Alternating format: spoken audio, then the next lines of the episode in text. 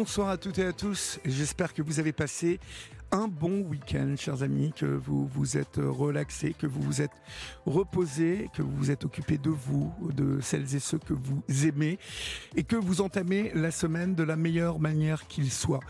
Nous sommes très heureux de vous accueillir pour votre libre antenne euh, à 22h22. Nous sommes ensemble jusqu'à 1h du matin, je vous le rappelle, et vous pouvez, vous le savez, composer le 01 80 20 39 21 pour nous joindre. Julia, Florian et Laurent Pelé, notre réalisateur, vous attendent ici. Ils attendent vos appels et euh, j'aurai le plaisir tout à l'heure d'échanger avec vous, j'en suis sûr. Vous pouvez nous écrire vos mails à libreantenne.fr. Vous écrivez vos messages sur le groupe Facebook la page Facebook de la Libre Antenne, où vous êtes euh, euh, plus 52 membres. Là, ça y est, nous sommes passés à la vitesse supérieure et nous allons atteindre sans problème, euh, bien, bien, évidemment, les, les, 20 000 bientôt. Je compte sur vous. vous êtes 19 000. Alors non, il, il faut 1000 jusqu'à décembre, donc ça va peut-être faire beaucoup. Mais en tout cas, vous êtes 52 nouveaux membres et je vous souhaite bien évidemment la bienvenue euh, sur euh, cette page Facebook où vous le savez, vous échangez, euh, vous conversez et vous faites aussi des amis. Donc n'hésitez pas à recommander cette page à celles et ceux qui ne la connaissent pas encore, car nous le savons, vous échangez beaucoup. Vous, voilà, c'est plutôt agréable de savoir que cette page vraiment a des vertus auxquelles nous ne nous attendions pas, chers amis. Donc Merci pour votre fidélité et merci à toutes celles et ceux qui, qui partagent cette page Facebook. Donc, euh, vous écrivez en privé à Julia ou à Florian. Euh, vous leur écrivez aussi ce soir vos SMS au 739 21 suivi du mot nuit écrit en lettres majuscules suivi d'un espace et puis enfin il y a notre adresse postale où vous nous écrivez hein, beaucoup alors je vous le rappelle pour euh, celles et ceux qui n'ont pas Europe 1 la libre antenne Olivier Delacroix Valérie Darmon 2 rue des Cévennes, 75 015 Paris. Voilà, euh, eh bien je crois que le chemin est désormais balisé de tous côtés. Tous les chemins mènent à Rome, ici, de rue des Cévennes. Et puis euh, votre libre antenne du lundi, c'est parti. Olivier Delacroix est à votre écoute sur Europe 1. Et toujours au cœur de notre société, euh, toujours euh, vous qui êtes au cœur euh, de cette libre antenne, eh bien, n'hésitez pas. Vraiment, nous attendons vos appels. Nous accueillons Marina ce soir sur l'antenne d'Europe 1 pour débuter cette émission. Bonsoir Marina. Bonsoir Olivier, merci de me donner euh, la parole. Mais je vous en prie. D'où nous appelez-vous? Ah non, je, ne dois pas vous demander d'où vous nous appelez. Juste quel âge avez-vous? La quarantaine. La quarantaine, d'accord. De quoi allez-vous me parler Marina? Dites-moi. Alors ce soir, euh, je voulais alerter sur euh, tout ce qui est la protection de l'enfance et euh, tout ce qui est de la prise en charge des personnes en situation de handicap. Je suis une ancienne éducatrice. Alors, ce sont deux choses un peu différentes. Hein. vous, avez, vous avez travaillé d'abord pour la protection de l'enfance. Alors tout d'abord, j'ai travaillé déjà tout ce qui est, oui, la protection de l'enfance, accompagnement des mineurs non accompagnés, et ensuite euh, bah, dans, dans, dans l'handicap. D'accord. Alors, parlons justement d'abord de la protection de l'enfance. Euh, vous, vous, exerciez quel type de, de profession euh, au cœur de cette protection de l'enfance? Alors, je faisais des, des remplacements de personnes qui étaient en arrêt ou bien en congé maternité. D'accord dans, et je prenais le rôle d'éducatrice, en sachant que moi, à la base, j'avais une formation de manager dans la grande distribution. Oui. Et euh, je, voulais, je ne souhaitais plus du tout exercer parce que ça me plaisait plus, mais ce que j'aimais, c'était surtout transmettre le savoir euh, aux apprentis et aux stagiaires. Mhm. Donc, euh, j'ai fait une reconversion à partir de ce moment-là. D'accord. Alors, votre reconversion, puisque vous arrivez comme éducatrice euh, à l'ASE directement? Oui, tout à fait. quelle formation dans votre reconversion vous avez eu exactement? Alors ma reconversion, on va dire, c'est, c'est, on va dire, c'est mon histoire de vie. Moi-même, j'ai été placée dans, dans, un foyer dès l'âge tout juste de 13 ans jusqu'à 18 ans. Oui. Donc, euh, j'ai pu voir un petit peu euh, comment se passait, euh, ben, comment ça se déroulait dans un foyer. C'était un foyer à l'époque, dans les années 90, semi-liberté que entre filles. donc, voilà. Et Qu'appelez-vous semi-liberté? Vous alliez à l'école la journée, c'est ça, et vous dormiez au foyer le soir? Voilà, exactement. On avait quelques sorties le mercredi et le samedi. Et voilà, et on pouvait rentrer selon les conditions des problèmes familiaux. On pouvait rentrer soit tous les week-ends, soit tous les 15 jours, ou pour certaines ne rentraient pas chez eux. D'accord. avant que nous, nous abordions le, le, rôle que vous avez joué et comment vous, allez nous parler de, de l'ASE, de, des foyers, des placements, quel souvenir vous gardez de ce placement, vous, Marina? Il m'a sauvé la vie. Il vous a sauvé, la, vie. Il m'a sauvé la vie dans le sens où euh, euh, j'avais une mère euh, qui était un peu défaillante mhm. et j'ai été dans un dans un quartier qui aujourd'hui malheureusement fait des voilà fait la une des journaux par des morts, par des trafics et pour moi il m'a appris bah, déjà le savoir vivre, le savoir être, les. Voilà les règles, le respect et le cadre. Mhm.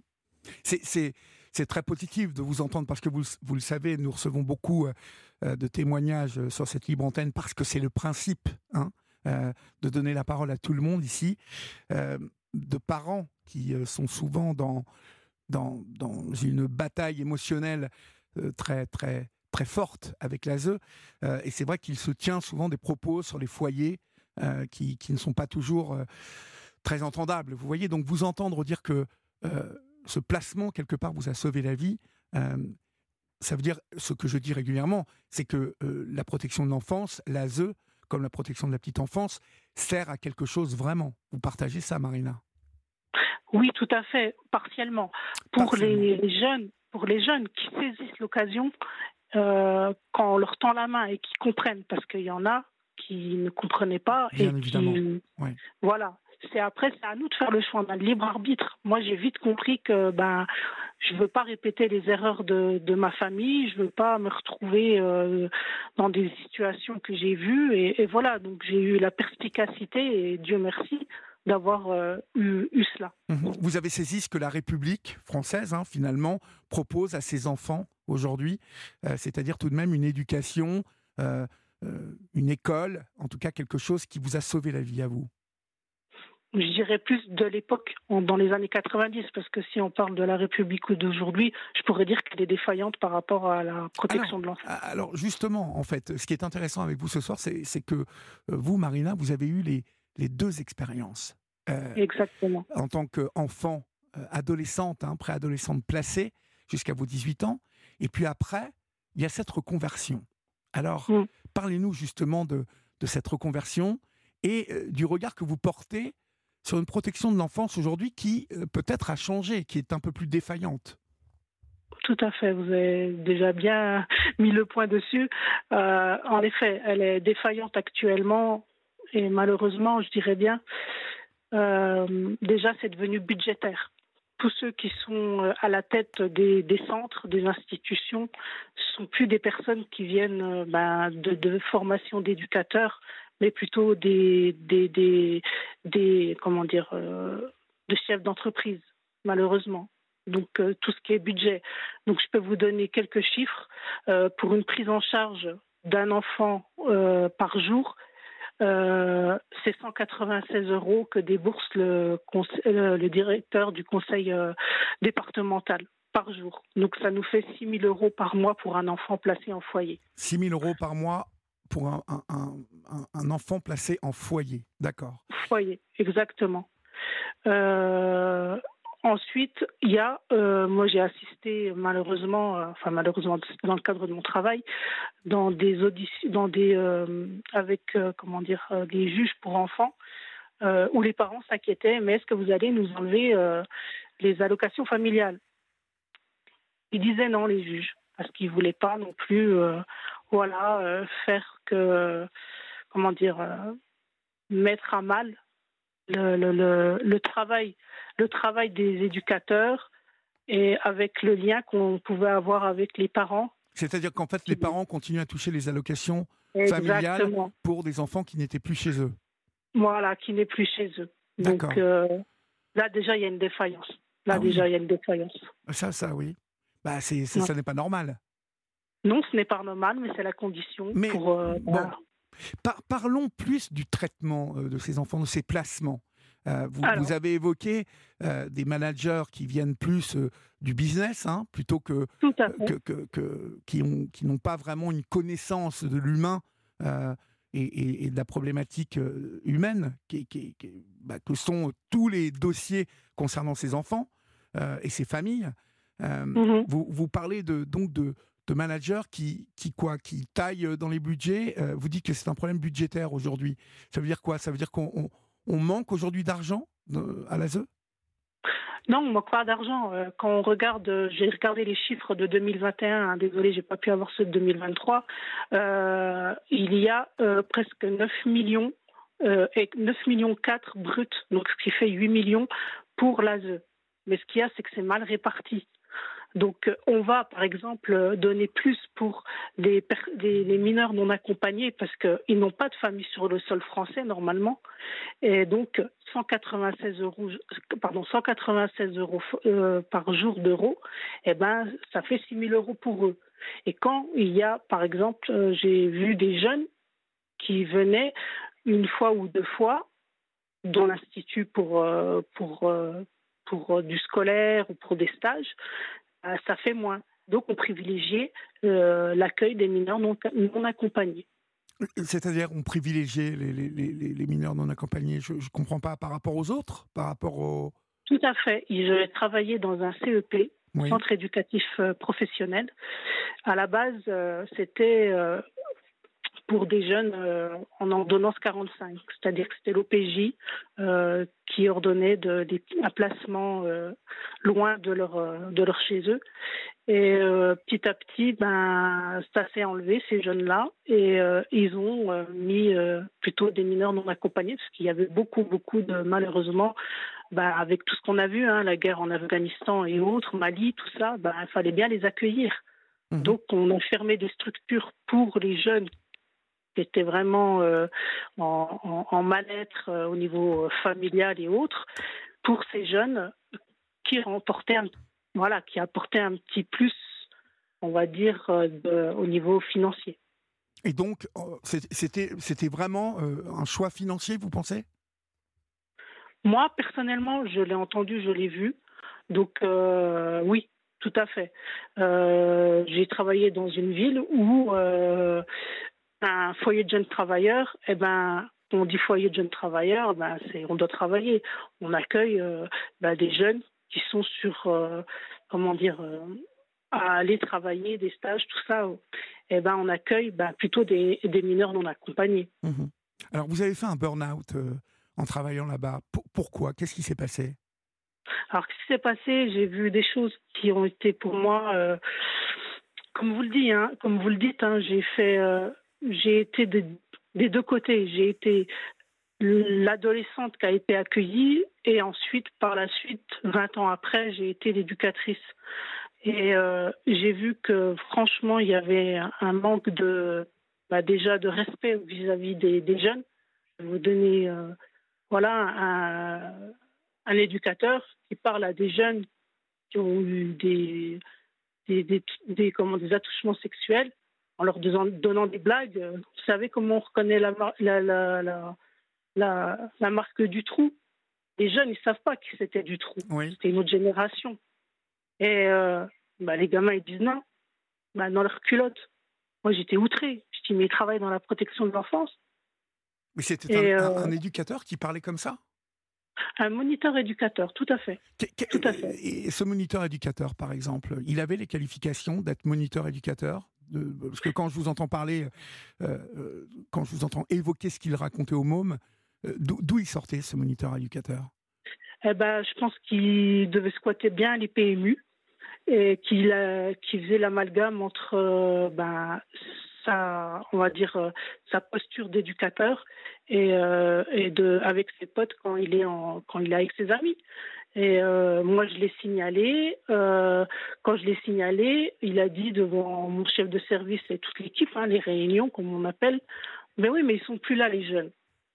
Et le chef de service n'a pas, n'a rien dit. Je pense qu'il l'a peut-être vu après, mais devant, il n'a rien dit. Et, moi, beaucoup de jeunes m'ont dit ouais, mais il a quand même des, propos salaces. Euh, et, je veux arrêter là parce que même moi, je lui ai dit à un moment donné, il faut arrêter. C'est des jeunes qui ont subi des actes, franchement, on va pas se mentir, hein, d'inceste ou autre. Et, et, toi, tu Enfin, t'as pas la posture d'un moniteur éducateur. Donc là, déjà, le dialogue, il est fermé, déjà dans l'équipe, dans une partie de, de l'équipe. Vous, vous, avez fait un burn-out, pourquoi? Vous ne vous sentiez pas à votre place euh, au cœur de cette... Euh, euh, je ne voyais plus les valeurs. Pourquoi je souhaitais être dans, dans, dans, le social, en fait. Et je n'arrivais plus à me regarder. Et j'ai fait un burn-out le jour où j'ai pris un gamin et que je l'ai monté en l'air. Malheureusement, je l'ai pris par le callback parce que tout simplement, on mélange les agresseurs sexuels avec les victimes sexuelles. Et quand j'ai appris que lui, il était agresseur, euh, et que voilà, j'ai pas eu la distance qu'il fallait professionnellement, je l'avoue. Oui. Là, c'était l'humain qui a pris. Et, puis la lassitude aussi, parce que voilà. Et euh, bah, je l'ai pris par le callback et je l'ai monté en l'air. Et là, je me suis dit non, non, je suis plus en phase avec moi-même. Donc tant pis, je, je m'en vais. Mais vous évoquez euh, quelque chose que j'ai entendu, euh, euh, si je ne l'ai pas entendu des dizaines de fois, ces, problématiques d'agression sexuelle dans les foyers, hein, de, de, mômes qui, malheureusement, hein, sont malades, ne vont pas bien dans leur tête, ont eux-mêmes subi des, des, agressions sexuelles et qui agressent ensuite. Vous l'avez constaté, ça, qu'on mélangeait ces gamins qui n'étaient pas stables avec bah, les autres, finalement, les victimes potentielles? Exactement, on mélange ceci, on mélange euh, des publics, euh, on va dire, euh, des jeunes qui devraient être en psychiatrie, mais parce que pour une histoire d'âge, eh ben, il n'y a pas les organismes ou les institutions ouvertes. Il faut attendre 18 ans. moi, j'ai eu le cas d'une jeune qui, qui, qui avalait des lames de rasoir ou qui se mettait des, des, des choses dans l'urètre. Donc à chaque fois, nous, on n'était pas qualifiés pour tout ce qui est psychiatrie et on devait se retrouver bah, à l'hôpital pour l'accompagner et en même temps, bah, notre collègue, nos collègues restaient euh, avec 12 jeunes à gérer. Donc là, c'était difficile, c'était difficile, ça mettait à mal. Bah, les jeunes, ils voyaient les choses, parce qu'il y a des jeunes qui, étaient là mais pour différentes choses et qui souhaitent s'en sortir. Moi, j'ai encore aujourd'hui des contacts avec des jeunes et ils me racontent, euh, voilà, ils veulent s'en sortir, ils travaillent, ils sont en train de se, ils ont des enfants, ils sont en train de préparer leur mariage. Et moi, je suis contente. Je suis contente pour eux parce qu'ils se sont, ils se sont en sortis. Et euh, malheureusement, euh, on mélange tout, de tout, de la, de la psychiatrie. J'ai travaillé en ESAT aussi. On dit que c'est, bon, l'ESAT, c'est un peu, c'est, comment dire, on fait des pièces c'est un travail pour valoriser les, les personnes. Et euh, c'est un but non lucratif. J'ai travaillé en ESAT pour euh, une grande marque française de voitures. On faisait des pièces sous, euh, sous des hangars avec de la tôle. on mélangeait des schizophrènes, des personnes porteurs de trisomie, des autistes. donc là, déjà, c'est un mélange très, très corsé. Et en plus, quand il y avait de la chaleur, bah, c'était pas facile. Il y a eu un moment donné, il y a eu une grosse canicule et le chef de service euh, estimait qu'ils n'avaient pas enlevé leurs grosses blouses en coton parce que c'était les EPI, donc équipement euh, protection individuelle. Et euh, moi, je me dis, mais attends, vous délirez là. Et quand je vois que la hiérarchie, ils avaient la clim dans leur bureau à, à, pianoter sur leur petit leur petit ordinateur, ben voilà, moi je me suis permise d'aller dans un service où ils avaient cinq euh, ventilateurs. Je l'ai mis dans le dans un c'est comme un hangar, hein. il y avait 120 travailleurs handicapés. Ben, je me suis fait tuer, mais tant pis. J'ai dit tant pis, c'est pas grave. Mhm. Vous, avez, vous avez, été contesté hein, là-bas, euh, en fait. Euh. J'ai toujours été quelqu'un, on va dire que j'ai été contestée parce que je me suis toujours dit, moi, parce qu'il y avait des traumatismes crâniens. C'est-à-dire que vous, peut-être un jour, et je ne vous le souhaite pas, vous, je sais pas, vous avez un accident de travail et voilà, vous vous retrouvez dans ce cas-là, exact. Moi, pareil. Eh ben, je me suis toujours dit, fais pas aux autres ce que tu n'aimerais pas qu'on te fasse. Donc, j'ai toujours travaillé avec ces valeurs-là. Et euh, c'est pour ces raisons que moi, je, ne pouvais plus.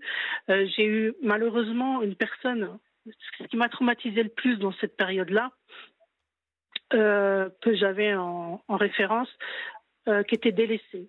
Il avait le trouble bipolaire et la psychologue ne souhaitait plus le voir parce qu'elle préférait aller fumer ses clopes et aller draguer à droite à gauche les, collègues. C'est sans tabou, je vous le dis honnêtement. Hein. C'est comme ça. Tous ne sont pas comme ça. Hein. C'est pas une généralité ce que je suis en train de dire. Hein. C'est ce que j'ai vu. Et euh, ce jeune, bah, du coup, elle l'accueillait plus en temps de d'échange euh, en tant que psychologue. Et un, vendredi, je me rappellerai toujours, un vendredi, euh, moi j'ai pris ce jeune avec moi, j'ai dit allez viens, euh, on va on va travailler sur un autre poste pour que voilà, j'ai discuté avec lui tout. Et il m'a dit ouais mais je comprends pas, vous me mettez tous de côté. même moi j'ai été pris dans le tourbillon parce qu'on nous demande du rendement, du rendement, du rendement. Après on vous dit but non lucratif, mais non c'est du rendement, je vous assure.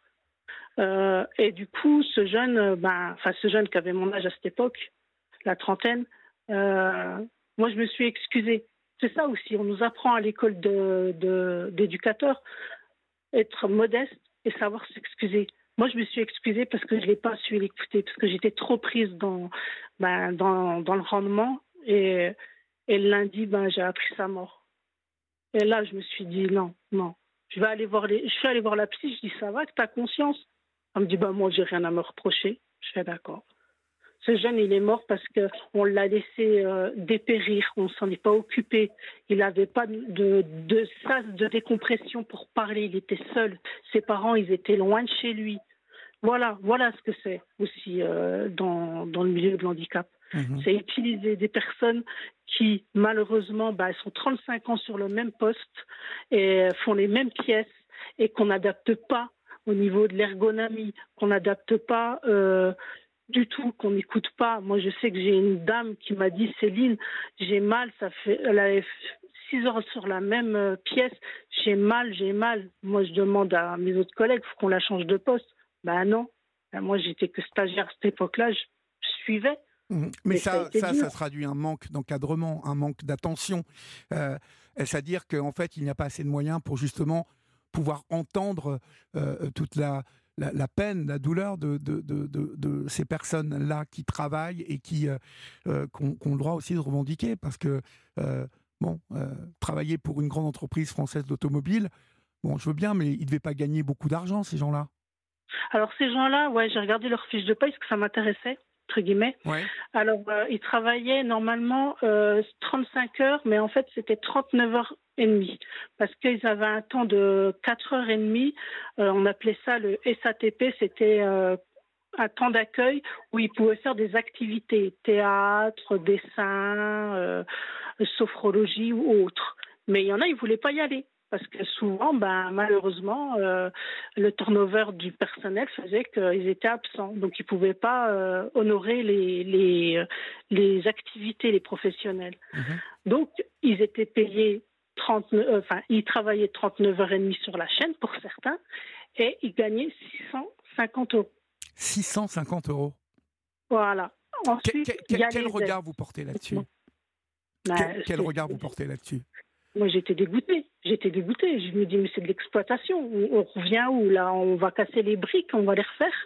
Je me suis, à un moment, je me suis pris la tête avec le chef de service. J'ai dit, on est en Chine. On est où là? On est où là?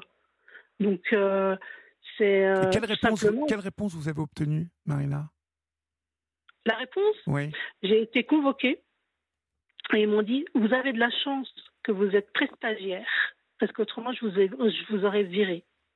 J'ai dit Ben, il n'y a pas de problème, virez-moi. Parce que moi, en fait, je, faisais ce stage-là pour pouvoir rentrer en école d'éducatrice technique spécialisée. Donc, euh, voilà. Mais c'est tout c'était que des, euh, des menaces, des menaces, avertissements. Moi, je leur ai dit, mais allez-y, allez-y, donnez-moi des avertissements, il n'y a pas de problème. Moi, je suis en phase avec moi. Je suis pas, moi, je suis pas, je suis pas craintif de ce qui va m'arriver. Je suis en phase avec moi. Et, euh, et donc, euh, vous avez senti quoi quand, quand on vous a répondu? Vous avez senti que finalement, c'était que le business, en fait? C'était mais bien sûr c'était que le business. La directrice, elle venait de de grandes surfaces. Euh. En plus, vous savez, dans une voiture, il n'y a qu'un volant. Il n'y a qu'un volant. C'est bien qu'il n'y a qu'un volant. Parce que s'il y aurait deux volants, ça irait dans n'importe quelle direction. Malheureusement, il y a la hiérarchie, une sous-hiérarchie, les chefs de service, ensuite les chefs d'atelier, et c'est du n'importe quoi, parce que tout le monde pense autrement. Tout le monde, c'est comme on voit une statue, on les voit de différents angles, mais tout le monde voit différemment. Mhm.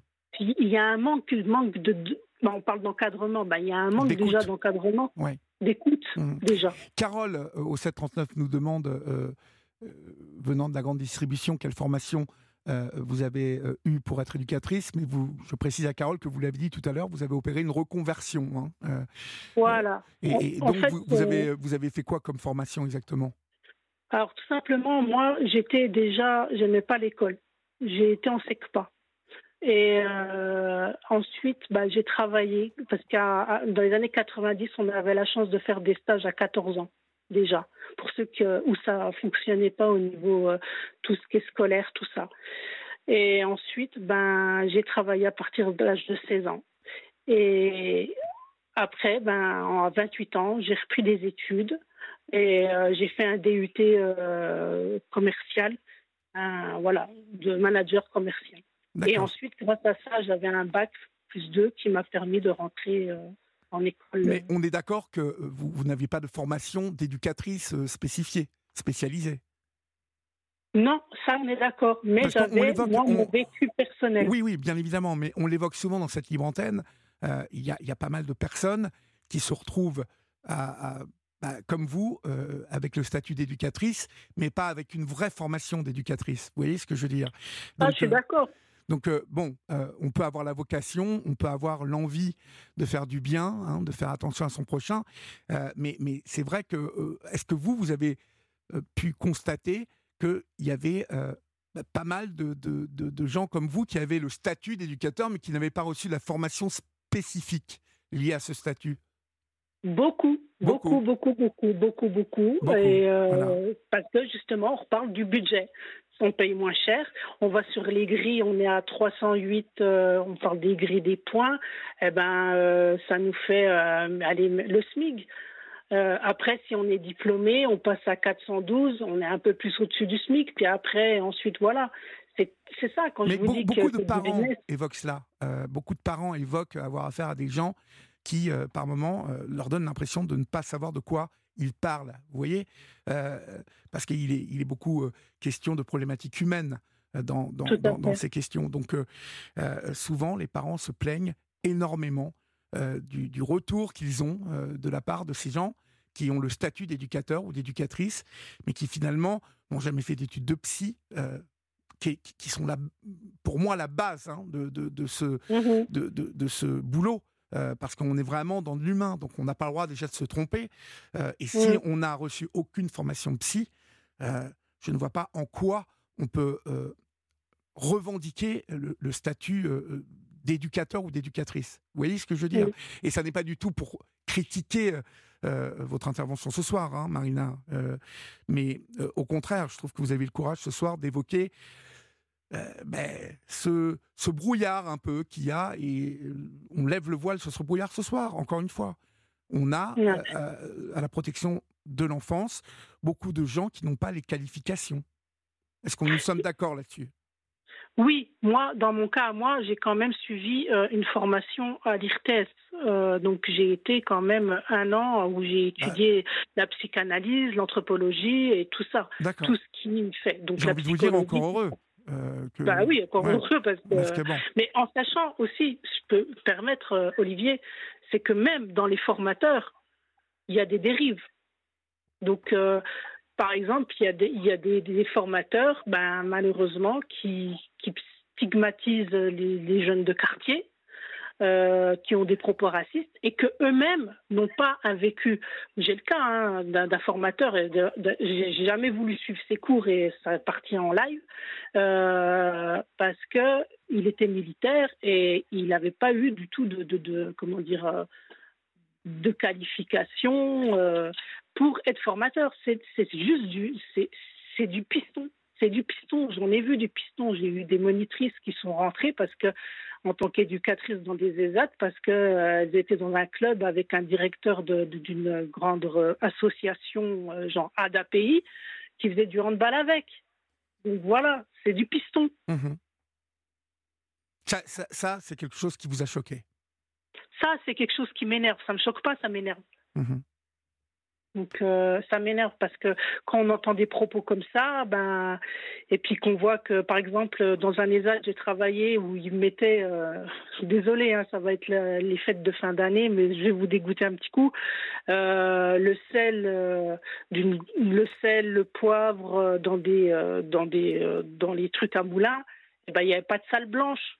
Les travailleurs sociaux n'avaient pas l'hygiène. C'est moi qui avais mis en place, parce que c'était dans le cadre de ma formation, de mettre en place, bah, lavez-vous les mains, comment faire, et puis voilà. Et donc, on, on- et à côté, on faisait des pièces pour, euh, pour euh, sitcom, pour, euh, pour euh, voilà, vous Mhm. voyez. Ouais. Donc, euh, voilà quoi. Vous, vous gardez donc un. Aujourd'hui, vous faites quoi en fait? Vous continuez ou c'est fini tout ça? Alors aujourd'hui, moi, euh, j'aime les jeunes, je crois aux jeunes. Je crois aux jeunes. Parce que la jeunesse d'aujourd'hui, je pense qu'il faut les, guider, mais avec des bons guides, avec des bons tuteurs. Des bons tuteurs. Et, moi, je sais que je connais des éducateurs ou des, édu- des éducatrices qui ne lâchent pas l'affaire. Et pour ça, bah, je leur remercie. Elles se reconnaîtront. Mais euh, moi, aujourd'hui, je dis stop, mais je vais donner un autre bien-être c'est que je vais me lancer dans une formation euh, de naturopathe. Donc un autre bien-être encore. Je suis toujours dans le bien-être, mais autrement avec plus de distance pour me protéger parce que aujourd'hui, euh, moi j'ai une reconnaissance handicap parce que j'ai fait une grosse dépression à cause de ça. À cause de ça, euh, à cause de tout ça. Ah ouais ouais ouais, à cause de ça, à cause de ça. Et j'en fais des cauchemars, des cauchemars pardon. J'ai fait ça, faisait, ça fait deux ans que je fais des insomnies, je fais des cauchemars. Je rêve pas de ce que j'ai vécu qu'en tant que jeune au foyer, mais je rêve de ce que voilà ce que j'ai vu en tant que Ce que professionnel. vous avez vu, euh, au final, si je résume bien ce que vous dites, euh, c'est que ça n'était pas adapté au mal Non, des enfants, Non. au mal des, des- des personnes handicapées. Parce que vous avez quand même euh, fait deux services, hein, la protection de l'enfance et, euh, euh, exactement. euh, et un ESAT. Donc c'est Ouais. quand même, vous avez couvert pas mal de choses. Pourtant, il y a de l'argent, Marina. Bah oui, il y a de l'argent. Je suis bien d'accord qu'il y a de l'argent. Ben oui. Mais l'argent, il va où? Je vous donne un exemple. Allez, les fameuses brioches qu'on va faire du porte-à-porte vers ces- cette époque-là, les brioches de la DAPI, parfois périmées. Allez, les gens, ils donnent 20 euros. On va, on va aller. On leur dit, on sait pour euh, améliorer euh, le- les postes des, des travailleurs handicapés. Allez, hop, on a l'argent, on achète un baby-foot. Ouais, Oui. Il faut comment les personnes qui sont euh, en fauteuil roulant? Celui qui est en face, il joue au baby-foot, vous voyez, quand on bouge la barre, bah, il se prend un coup dans l'œil. C'est pas adapté, Ouais. c'est pas adapté. Donc euh, voilà, ou bien euh, il y a des associations où les parents sont administrateurs. Donc euh, tout de suite, dès que ça va pas, vite refaites bien, ils vont venir, ils vont visiter. C'est pour ça que je parle d'un espèce de cartel, moi. Le mot est lourd, hein, est lourd, mais c'est Ah bah, comme ça c'est fort, ouais. C'est fort. Ouais, ouais, ouais, mais c'est ça. Dès qu'il y a quelque chose, allez, vous refaites. Moi, je sais que j'ai eu des réunions avec un chef de service qui me disait il y a le directeur qui vient, on parle pas de ça, de ça, de ça, de ça devant lui. Ah, Voilà, ben ouais, mais il y a peut-être besoin. Ouais, peut-être besoin. Ah ben c'est pas peut-être. C'est euh, sûr, bah oui. c'est sûr. Ouais. Et si vous sûr. et, si vous en aviez parlé, vous étiez euh, licencié? Moi, non, c'est moi qui est parti, je n'étais pas licencié. Non, mais si, moi, si vous en aviez parlé. Si, ouais, si j'en aurais parlé, de toute façon, euh, à un moment donné, j'ai dit les choses. Et à un moment donné, ben, j'ai une partie de mon équipe qui, qui m'a sali derrière mon dos. J'ai eu qu'une collègue qui m'a soutenue et je lui en, je lui remercie si elle écoute. Et, euh, et voilà. Mais euh, ils m'ont poussé vers la sortie. Donc euh, c'est ça. Après, bon, c'est comme ça. hein, c'est la vie. hein. Quand ceux qui parlent, ben souvent, ben c'est comme ça. Mais moi, aujourd'hui, je peux me regarder dans une glace, même si j'ai des problèmes de santé par rapport à ça, mais je peux me regarder dans une glace. Et la jeunesse d'aujourd'hui, il faut pas oublier que c'est des adultes de demain. Ouais. Donc euh, Ouais. ça, faut pas oublier. Comme vous parlez par rapport au foot tout à l'heure, je vous ai entendu j'ai vraiment euh, acquiescé ce que vous disiez. Mais euh, le foot, c'est quoi? C'est les valeurs, c'est le respect, la cohésion. Eh ben, on le voit plus. Normalement. Pourquoi? Voilà, normalement. Pourquoi? Bah parce que bah c'est ça devient n'importe quoi Mhm. et malheureusement ça sera de pire en pire moi je- Mais justement, c'est ma dernière question parce qu'on a plus que deux minutes. oui oui Vous qui avez connu euh, un, un foyer en 90 et euh, qui avez euh, ensuite, en tant qu'éducatrice, connu le- les foyers d'aujourd'hui, est-ce que la plupart des jeunes sortent enragés de ces foyers ou de, de, de- de ces placements? alors la plupart des jeunes il y en a beaucoup. J'ai regardé les chiffres. Eh ben ils se retrouvent dans la rue et c'est nos SDF malheureusement. Ouais, ouais, ouais. c'est nos SDF malheureusement. Parce qu'avant il y avait le contrat jeune majeur jusqu'à 21 ans. Aujourd'hui ça coûte trop cher trop cher. À 18 ans allez tu te barres tu prends tes affaires. Moi j'ai vu ça. J'ai vu ça. Et on fait quoi? Eh ben moi je pleure quand je rentre chez moi. Vous avez croisé des, des, des mômes euh, comme ça qui étaient à la rue ensuite? Par la suite ouais. Encore là cette semaine ouais j'ai discuté avec des jeunes et voilà. Et quand vous dites qu'ils sortent mal. enragés, euh, c'est quoi? C'est ils ont ils ont le- l'impression Ah qu'on bah est ils disent, c'est le social, ça devient, ça devient le plus pourri. J'ai un jeune euh, euh, Rafou euh, qui, qui dit mais vas-y Céline, vas-y, le, le social c'est plus comme avant, c'est devient n'importe quoi. Euh, il, il- il y a, y a des, des, des, des dérives, comme je vous ai dit, hein, au niveau des blagues salaces, et encore, je vous ai pas tout dit, il y a, y a des choses... euh, voilà, ils sont livrés à eux-mêmes. Il y a tout- toutes les jeunes que j'ai pu accompagner durant un temps, elles sont toutes sorties enceintes. Ouais. Et il y en ça a une qui dit, bah, moi, ça. hein. Ça fait un peu froid voilà, bah, moi, je, je lui dis, mais tu sais que ça s'élève un enfant. Ben non, bah, c'est bon, j'aurai les aides. Mhm. Je peux vous dire, hein, il y aura du, il y a- il y a- il y a- alors franchement, il y a du travail dans le social. hein. Mais soyez honnêtes avec vos valeurs, ceux qui veulent travailler dans le social. C'est pas pour aller euh, faire, comme j'ai dit, euh, faire des sorties gratuites, tout ça. On n'a pas le temps. Mhm. faut les accompagner. Merci Marina pour votre témoignage ce soir sur l'antenne d'Europe 1. Euh, je vous souhaite Merci euh, bon courage et bon établissement hein, surtout. Merci Olivier. Une, juste une question, c'est quand qu'on vous revoit sur France 2 C'est Dory qui demande. Deuxième semaine de janvier, ça revient. Ah, vivement, vivement. Merci Olivier. Merci, au revoir. Allez, bye.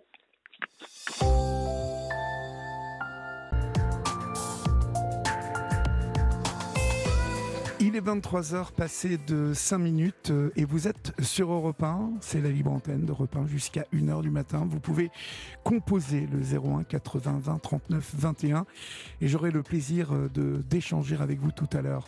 Pour le moment, nous accueillerons euh, dans quelques instants Abibata, Abibata qui est en là en ligne avec nous. Mais avant, je dois vous donner le rendez-vous de Sophie et les copains euh, qui a lieu du lundi au vendredi de 16h à 18h.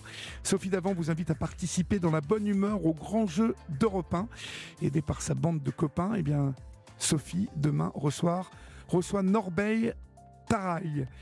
Euh, Norbert Tarrer, merci Florian, excusez-moi, c'est un, euh, un cuisinier et avec lui, vous allez pouvoir euh, tester votre culture générale pour tenter de gagner le jackpot qui s'élève actuellement à 600 euros. Pour euh, participer au jeu, vous envoyez Sophie au 739 21.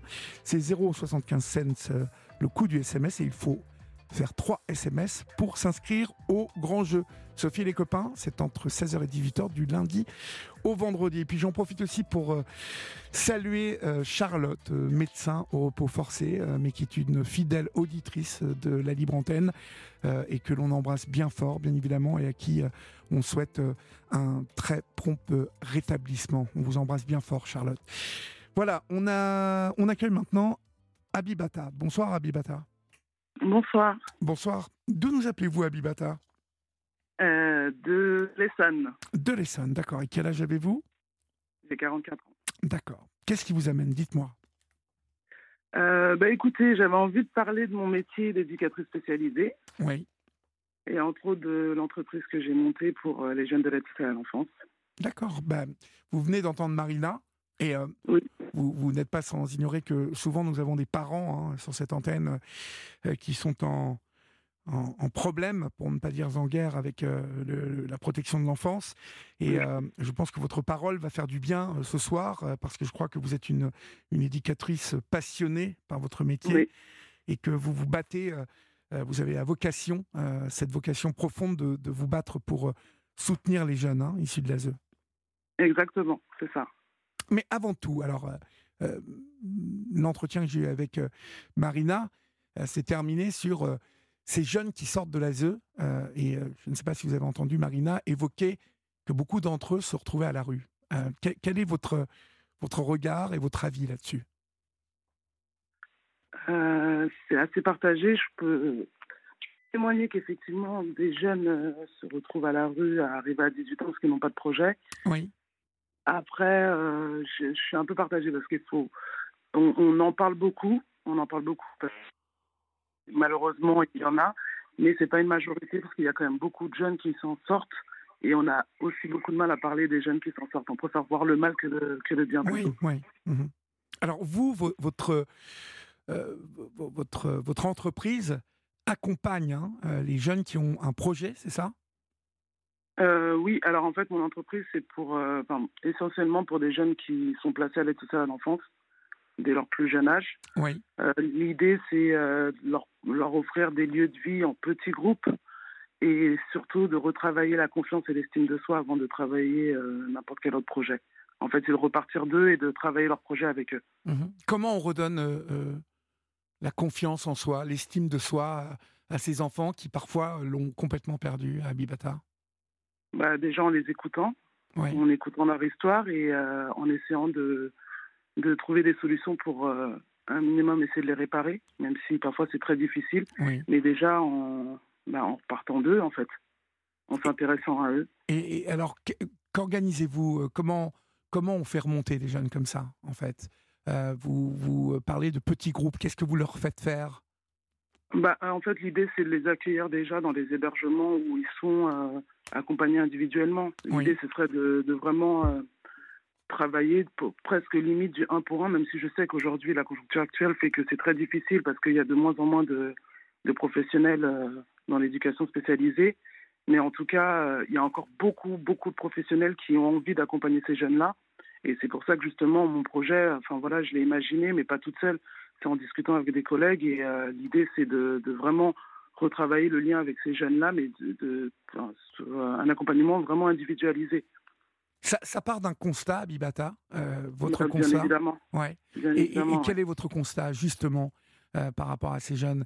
Euh, Marina parlait tout à l'heure de jeunes qui parfois sortent de l'ASE euh, enragés, en fait. Est-ce que votre sentiment, c'est qu'il y a bien évidemment encore plein de choses à améliorer oui, mais il y a toujours des choses à améliorer. Les, ces jeunes-là n'ont pas demandé à être là. Donc, bien évidemment, il y a toujours des choses à améliorer. Mais le problème, c'est que je pense pas qu'on s'attaque au. Enfin, comment dire Les choses à améliorer, c'est auprès de l'enfant en fait. C'est pas les les outils qu'on peut leur apporter pour plus tard. C'est le maintenant tout de suite. C'est l'enfant. C'est lui qu'on devrait essayer déjà d'améliorer pour qu'il puisse avancer. Et c'est tout ce qui est autour de ça qui n'est pas assez travaillé justement. Les jeunes sont, sont accompagnés dans des, enfin voilà, ils sont placés, c'est pas leur choix, euh, dans des structures où euh, bah, la plupart du temps ils sont nombreux. Il n'y a pas assez de professionnels. Euh, donc le, jeune se retrouve avec d'autres jeunes qui ont d'autres problématiques. C'est pas parce qu'ils sont tous placés en foyer qu'ils ont tous la même problématique et qu'ils ont forcément besoin du même accompagnement. Et il faut que le jeune se sente un, minimum considéré. La, la meilleure façon de, de pouvoir le considérer, c'est de faire un travail vraiment individualisé. Oui, oui. Donc, de, votre point de vue, on, manque d'éducateurs, on manque, euh, euh, on manque de quoi en fait? On manque de moyens? On manque de moyens. On manque d'éducateurs, ça c'est une évidence. Euh, comment dire? Il faudrait qu'on. Comment vous dire ça? Qu'on s'améliore dans nos prises en charge, on va dire, et qu'on essaie de, voilà, de, voir avec nos voisins canadiens, par exemple, qui mettent pas mal de choses en place pour les jeunes, euh, qu'on considère vraiment l'enfant et qu'on parle de lui. Enfin, je ne sais pas comment vous dire, mais c'est vraiment des moyens, mais pour le coup, pour que ça puisse être possible, c'est des moyens humains déjà. Et aujourd'hui, c'est compliqué. Parce qu'aujourd'hui, euh, euh, votre, votre, votre entreprise, euh, Valeurs Sociales, partenaire, elle, elle, mise justement sur ce rapprochement, hein, le fait de suivre des jeunes comme ça en particulier, réduire l'espace et, et, être plus, plus focus sur les jeunes. En tout cas, le temps que vous passez avec eux, finalement, c'est pour vraiment leur montrer qu'on s'occupe d'eux là, au moment X, et que d'eux. C'est ça. C'est ça, exactement. Et ça, vous venez en supplément de l'ASE, en tout cas en supplément de, de, des services sociaux? Euh, oui, après l'idée, euh, mon entreprise, elle s'appelle Valeur Sociale Partenaire Valeur parce que j'ai mes valeurs et c'est ce que j'ai envie de véhiculer dans mon entreprise. Social parce que ça reste du social et partenaire, c'est partenariat. C'est tous les partenaires qui peuvent agir autour du jeune. Donc bien évidemment, on est en partenariat, on est en partenariat avec l'ASE. L'idée, c'est, euh, moi j'ai travaillé à l'ASE, hein, je, suis une ancienne éducatrice de l'aide sociale à l'enfance aussi, donc j'ai été, j'ai été sur le terrain que ce soit en foyer ou dans les milieux ouverts, en protection judiciaire de la jeunesse ou à l'aide sociale à l'enfance. Donc je connais bien le terrain. Après, j'ai pu observer des choses. Euh, c'est vrai que moi, je suis vraiment quelqu'un du terrain. J'ai voulu passer par l'ASE et par les, services de l'ASE pour euh, bah, fermer la boucle. Mais euh, c'est compliqué pour, pour les le personnel de l'ASE aussi. Parce que bah, c'est pareil, il y a de plus en plus de jeunes il y, a, il y a de plus en plus de dossiers. C'est pas évident de pouvoir euh, les accompagner. Et l'idée, moi, dans mon entreprise, c'est étant passé par là, c'est bah, au moins leur retirer une charge de travail en accompagnant le jeune qu'on accueille en hébergement, bah, en l'accompagnement entièrement, en fait. Oui. C'est pas en faisant que la moitié euh, d'un suivi. Mhm. Vous vous occupez de jeunes qui ont quel âge exactement en moyenne? Euh, La tranche d'âge que, donc, que j'accueille en lieu de vie, c'est des 6-13 ans. Parce que moi, l'idée, c'est de les prendre plus tôt. J'ai toujours travaillé avec des ados, mais parfois, je me rends compte que ça peut être trop tard. Et je me dis, plus on les prend jeunes, c'est plus facile de pouvoir leur, euh, bah, les mettre dans un rythme et de vraiment retravailler l'estime et, la confiance en soi. Et ça pourrait nous éviter justement des, des placements euh, sur du long terme plus tard. Oui, parce qu'en en fait, euh, ces, ces jeunes-là, si on s'en occupe pas, qui, qui, va s'occuper d'eux? Les parents sont des missionnaires généralement, non? Bah, ils sont pas forcément démissionnaires parce que pour le coup, je veux pas trop mettre la faute sur les parents parce qu'il y a des parents qui, c'est, ça peut être difficile pour eux. Aujourd'hui, on a beaucoup d'enfants, ouais, qui galèrent et qui, qui, euh, qui quand même euh, demandent de l'aide. Donc c'est qu'ils ont envie de bien faire pour leur enfant, donc ils, ils demandent de l'aide auprès des juges pour euh, bah, placer leur enfant parce qu'ils ont du mal. Mais à côté de ça, enfin. Il y a des parents, oui, bah, comme partout, hein, mais c'est il y a quand même des parents qui, qui sont présents pour leurs enfants et dans tous les cas, enfin moi pour moi le, travail avec, les parents il est il est vraiment vraiment important que le parent il soit déconnant ou pas ça c'est voilà c'est une autre affaire. Notre problème c'est l'enfant. C'est l'enfant, l'enfant il a rien demandé et aujourd'hui pour qu'on puisse travailler avec l'enfant il faut travailler avec les familles. En fait euh, l'un va pas sans l'autre. Il n'y a aucun enfant aujourd'hui. Euh, on peut avoir le parent le plus euh, enfin déconnant excusez-moi du terme mais pour le coup c'est vraiment ça. l'enfant, le, parent reste le, parent de l'enfant. L'enfant, son parent sera toujours, sera toujours prioritaire. Donc si on ne met pas le, parent dans, dans, le projet de l'enfant, c'est compliqué de faire un travail avec l'enfant. Mhm. Et pour que pouvoir tisser ce lien de confiance, en fait, il faut déjà le tisser avec la famille et mettre le parent en confiance parce que c'est son enfant. Il a l'autorité parentale, en tout cas pour ceux qui l'ont, et que c'est important de, de, de, travailler aussi avec eux. Donc je peux comprendre qu'il y a des parents aujourd'hui qui n'ont pas confiance en l'aide sociale à l'enfance mais il y a quand même des professionnels qui sont dans cette optique-là de, de, vraiment faire travailler tout le monde ensemble. Bien évidemment, bien évidemment. Mais est-ce qu'aujourd'hui, la zone ne manque pas justement de personnes comme vous qui ont vraiment la vocation? Parce que euh, ce qui revient euh, régulièrement sur cette antenne, c'est que euh, il y a aujourd'hui beaucoup d'éducateurs, d'éducatrices qui n'ont pas les, les, qualifications requises pour vraiment avoir ce titre. ça, c'est quelque chose que vous avez constaté, ce manque de, de personnel? oui, c'est vrai. Bah, après, aujourd'hui, bah, les, structures, elles sont en difficulté. Donc, euh, bah, elles recrutent ce qu'elles peuvent. Mais moi, je, après, je, la, la, moi, j'ai commencé, euh, j'étais animatrice euh, j'ai entré dans une structure euh, en tant qu'éducatrice. Je J'étais pas formée, euh, mais j'ai senti le besoin d'aller me former parce que c'est obligatoire. Il y a, il y a, il y a trop de, la théorie est très importante. C'est vrai qu'on apprend beaucoup sur le terrain. Moi, j'ai appris pratiquement tout sur le terrain, mais la théorie est importante et c'est ce qui manque. Ne serait-ce que par rapport à nos postures auprès des jeunes, auprès des familles, auprès des gens qu'on rencontre. Mais oui, c'est vrai que c'est difficile de, pour les structures d'avoir des, des, éducateurs aujourd'hui et qu'il y en a beaucoup qui lâchent l'affaire.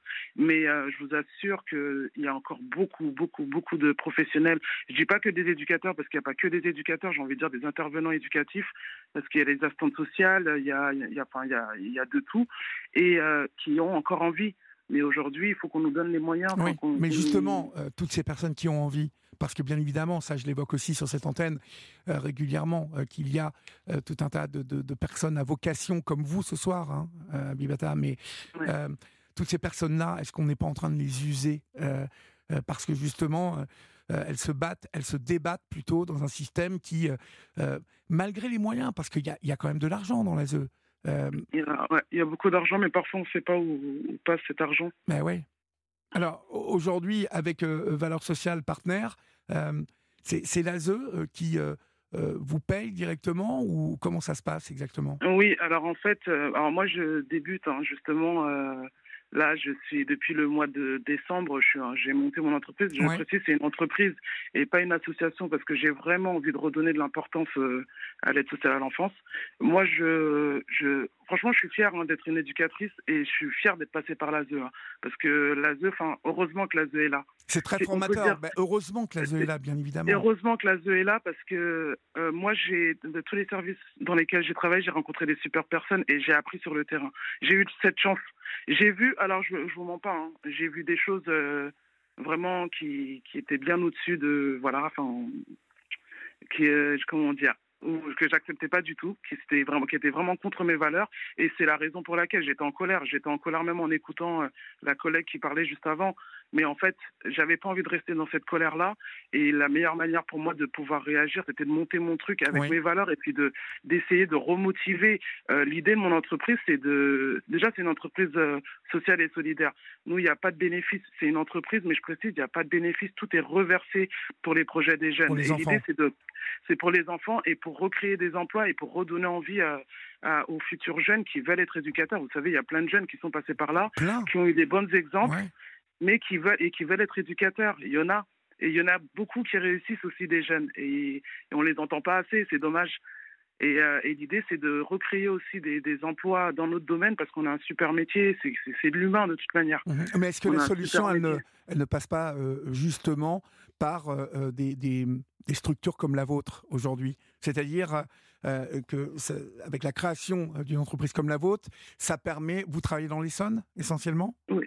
Euh, oui. Ça permet de, vous voyez, de, de, distinguer des nombres, un nombre quand même conséquent d'éducateurs, en tout cas de collaborateurs et de collaboratrices que vous allez avoir avec la même vocation que vous.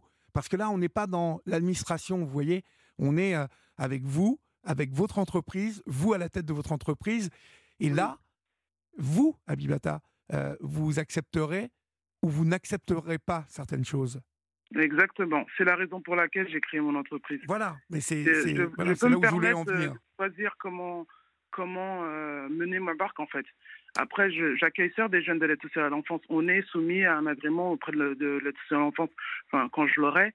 Euh, mais ça n'empêche que c'est notre projet. Mon projet, je le, je le, je le partage avec mes collaborateurs. Je, on le porte ensemble. En fait, je suis pas toute seule. C'est impossible d'être tout seul dans ce genre d'entreprise. mais euh, je, mais à travers le, fait que ce soit une entreprise, ça, déjà aujourd'hui, je vous avoue, c'est compliqué d'expliquer aux gens que non, je ne suis pas une association et qu'il faut arrêter de faire amalgame avec social et association automatiquement. On peut être une entreprise sociale et solidaire dans le social euh, pour les jeunes de l'aide sociale à l'enfance et justement euh, faire en sorte que bah, à travers ce qu'on va mettre en place, et eh ben, l'image des jeunes de l'aide sociale à l'enfance, ça va être un peu redoré. L'aide sociale à l'enfance n'est pas que négatif. Non, l'aide sociale à l'enfance n'est pas que négative, et Dieu merci, euh, parce qu'on est quand même dans, dans, dans, dans de l'humain, hein, dans des, des destins euh, d'enfants, hein, de, de, alors de petits, hein, de moyens, euh, d'ados, mais aussi de familles, hein, parce que c'est c'est quand même, euh, il y, a, y, a, y, a, bien évidemment placement, mais qui dit placement dit toute une famille qui, qui est embarquée dans ce placement. Donc, vous, vous parliez de, des parents tout à l'heure. bon, on met de côté les parents défaillants, les parents démissionnaires, mais ici, sur cette antenne, on entend beaucoup de parents qui, qui, qui veulent que les choses s'améliorent. Donc, oui. Donc euh, en ça, je pense que euh, une entreprise comme, comme la vôtre euh, peut, peut être ce, cet élément qui manque dans, dans quelques endroits en France où l'ASE croule sous les dossiers, sous les placements, vous voyez, et où le boulot n'est pas fait. Et quand le boulot n'est pas fait, c'est pas comme quand on n'a pas fini de faire la peinture d'une maison ou la maçonnerie, vous voyez. Là, on est dans l'humain et on peut pas se permettre de se gourer ou de, ne pas faire le boulot quand au bout du compte, au bout de la ligne, là, il y, a, y, a, un enfant. et c'est c'est le ressenti de, certains parents, ça. C'est que il y a des moyens, mais on manque de, personnes engagées et qualifiées, en fait. Je suis d'accord. Après, il y a des personnes qui sont pas qualifiées forcément, parce que bah, qui n'ont pas forcément de diplôme, mais qui sont tout autant engagées, et qui agissent à leur niveau. Euh, mais je vous avoue qu'aujourd'hui, les personnes les plus soutenantes, c'est des personnes qui ne sont pas dans le social et qui sont, euh, bah, quand je leur parle de mon projet, qui ont envie de faire. Et en fait, je me rends compte que bah, le fait d'avoir de, créé mon entreprise et d'avoir été dans des réseaux d'entrepreneurs et de parler de mon projet, je me rends compte que les gens ne connaissent pas. Bah, déjà, les gens, ils sont encore sur la DAS. Oui, oui, complètement. ils souvent, ils pensent que la, les, jeunes de l'aide l'enfance, c'est soit des délinquants ou soit des orphelins. Ben non, en fait. Euh, ça peut être des gamins qui viennent de n'importe où. Et c'est des gamins qui n'ont pas choisi d'être là. Et euh, on ne sait pas ce qui peut leur arriver dans leur, vie, dans leur vie. Et ils se retrouvent placés. En fait, ça reste des enfants. Et en fait, il faut enlever cette casquette de, euh, de délinquants, de, bah, de délinquants, des cas sociaux. Ben non, en fait. Ça peut être n'importe qui. Après, oui, effectivement, il y a des enfants, bah, malheureusement, de par leur, euh, leur histoire familiale, euh, voilà. Mais il y a beaucoup, beaucoup d'enfants qui sont placés, mais ils n'ont pas demandé à être là et que bah, ils n'ont pas eu le choix parce que bah, il y a des accidents aussi dans la vie. Bien sûr. Et puis, il faut bien s'occuper de ces enfants. Donc, euh, c'est ça, c'est vraiment redorer l'histoire, l'image de ces, de ces gamins qui, qui n'ont pas demandé à être là et donc qui ne sont pas obligés de subir toutes les décisions prises là-haut euh, sans leur demander leur avis, en mhm, fait. Mhm. Est-ce que ça a été facile euh, de, créer cette entreprise euh, et de travailler avec l'ASE? Est-ce que vous avez senti justement une envie de la part de l'ASE bah alors, je dois vous avouer que là, depuis, la semaine dernière, j'ai accueilli un enfant. Je suis considérée comme, comme structure alternative parce que je n'ai pas encore mon agrément. Et j'ai bah, eu la chance euh, qu'une chef de secteur mais bah, que je que j'avais déjà connue m'ait fait confiance et a appuyé la demande pour que je puisse accompagner ce jeune qui n'avait pas de solution et avec qui ça se passe super bien. Un gamin qu'on m'a dépeint comme faisant des crises alors que c'est juste un gamin qui avait besoin qu'on l'accompagne individuellement. Ça fait euh, une semaine que je l'ai. Mais euh, sinon, le reste, non, je vous avoue que administrativement parlant, c'est une vraie galère, C'est extrêmement difficile. C'est long, c'est lourd, c'est fastidieux. C'est euh, épuisant. Euh, je vous assure, même euh, rien que ce matin encore, j'avais envie de laisser tomber parce que, bah, au niveau des locaux, il faut ci, il faut ça, il faut ci, il faut ça, alors qu'aujourd'hui, on demande juste à travailler, quoi. Et, voilà. Mais, vous savez, la France, la France est le pays le plus administratifs euh, euh, d'Europe. Hein. C'est, euh, je vous le confirme. Ah, mais c'est, il faut des, envoyer un fax, faire une réunion, faire une réunion pour débriefer de la réunion, puis renvoyer des fax, des, des ben emails, des machins. Enfin, et ça, c'est épuisant pour vous? Bah, c'est épuisant, oui, parce que je fais ça tous les jours et à côté de ça, j'essaie de me former parce que, mine de rien, j'ai une nouvelle casquette de chef d'entreprise et je vous assure, je n'y connaissais rien, mais rien du tout.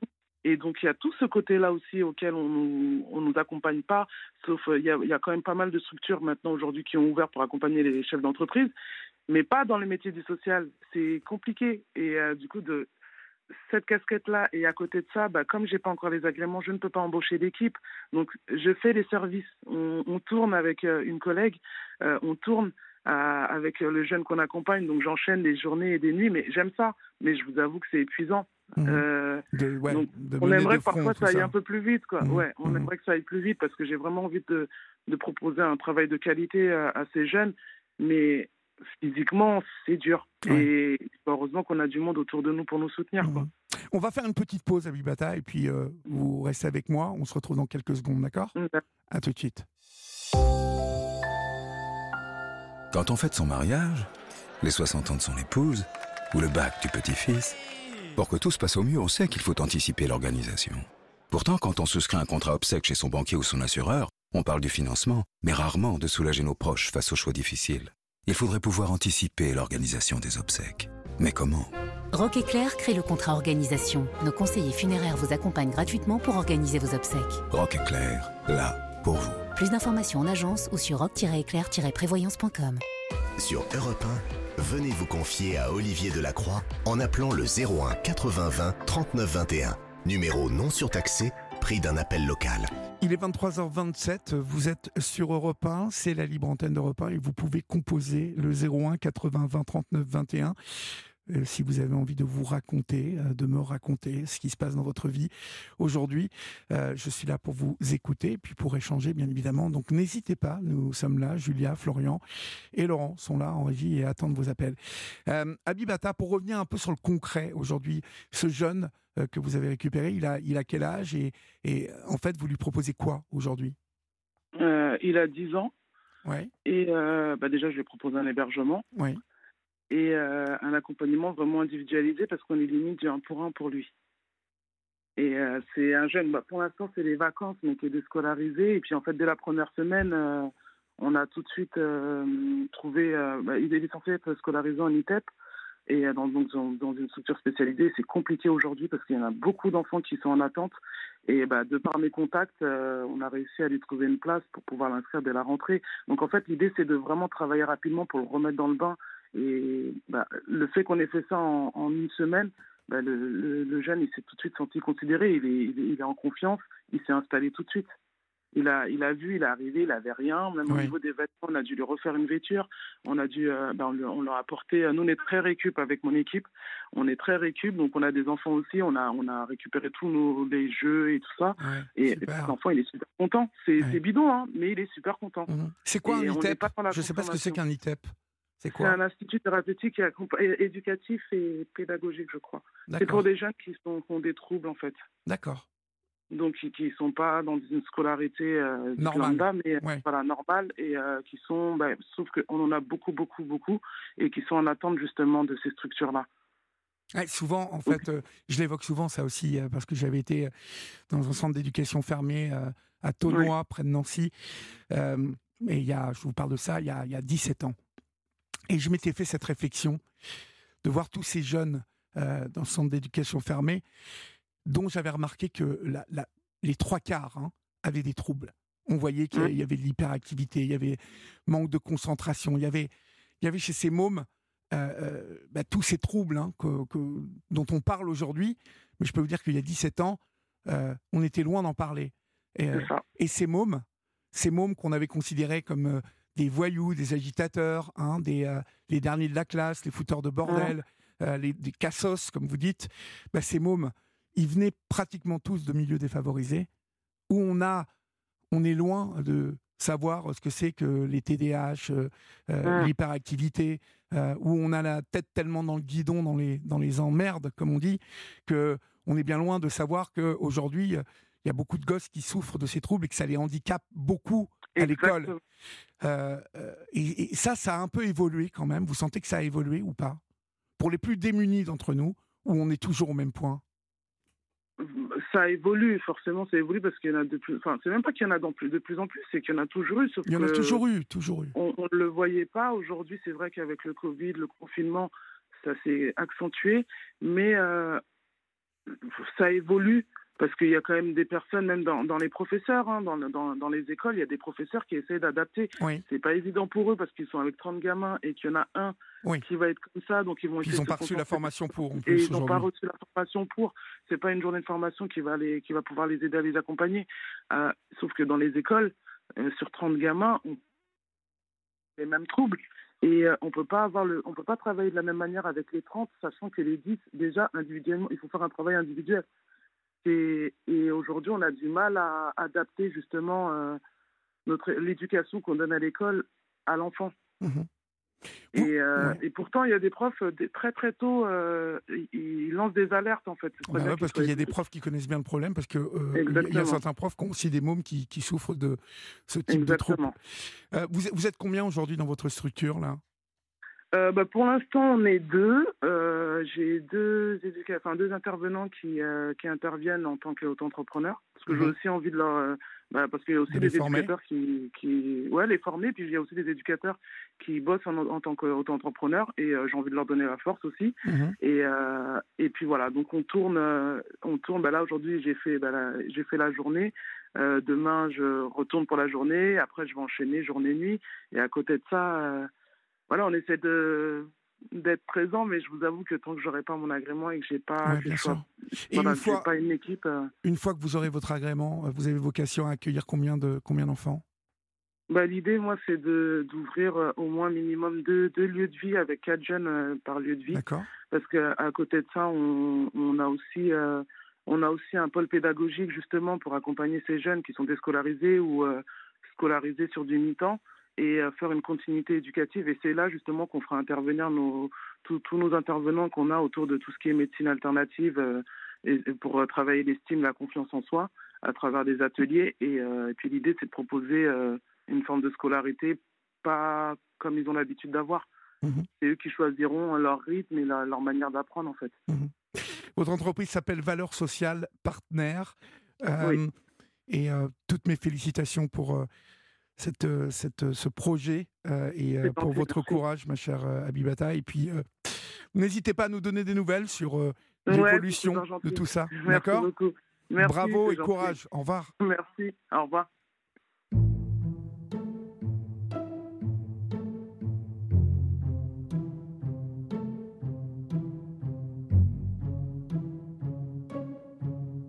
Sur Europe 1, venez vous confier à Olivier Delacroix en appelant le 01 80 20 39 21.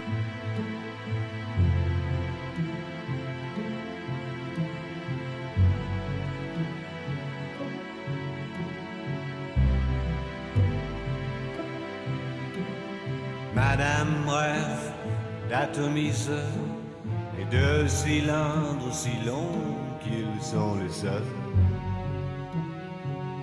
qui la remplissent de bonheur.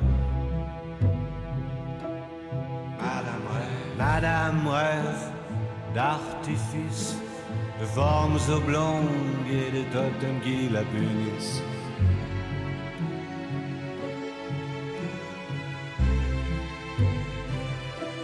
Rêve d'archipel,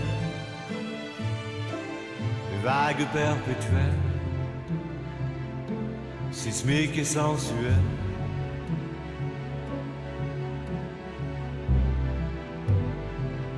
d'un amour qui la flingue, d'une fusée qui l'épingle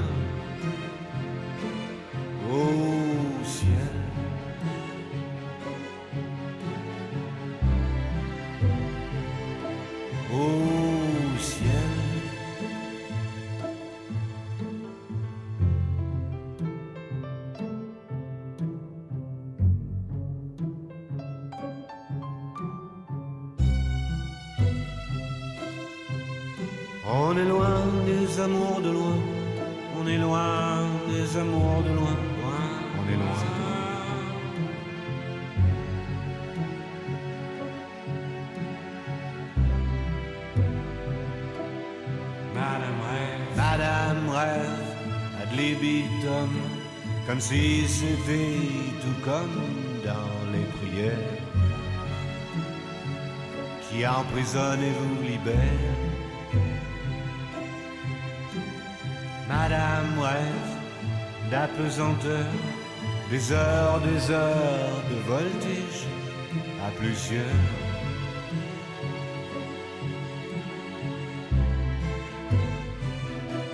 Rêve de fougères, de foudres et de guerre, à faire et à refaire.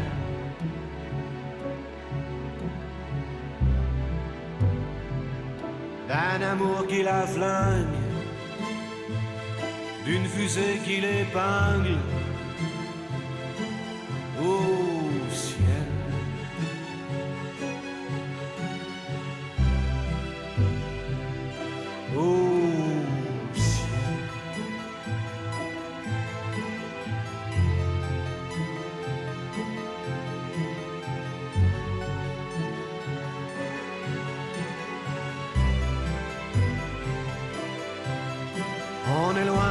des amours de loin, on est loin des amours de loin, on est loin.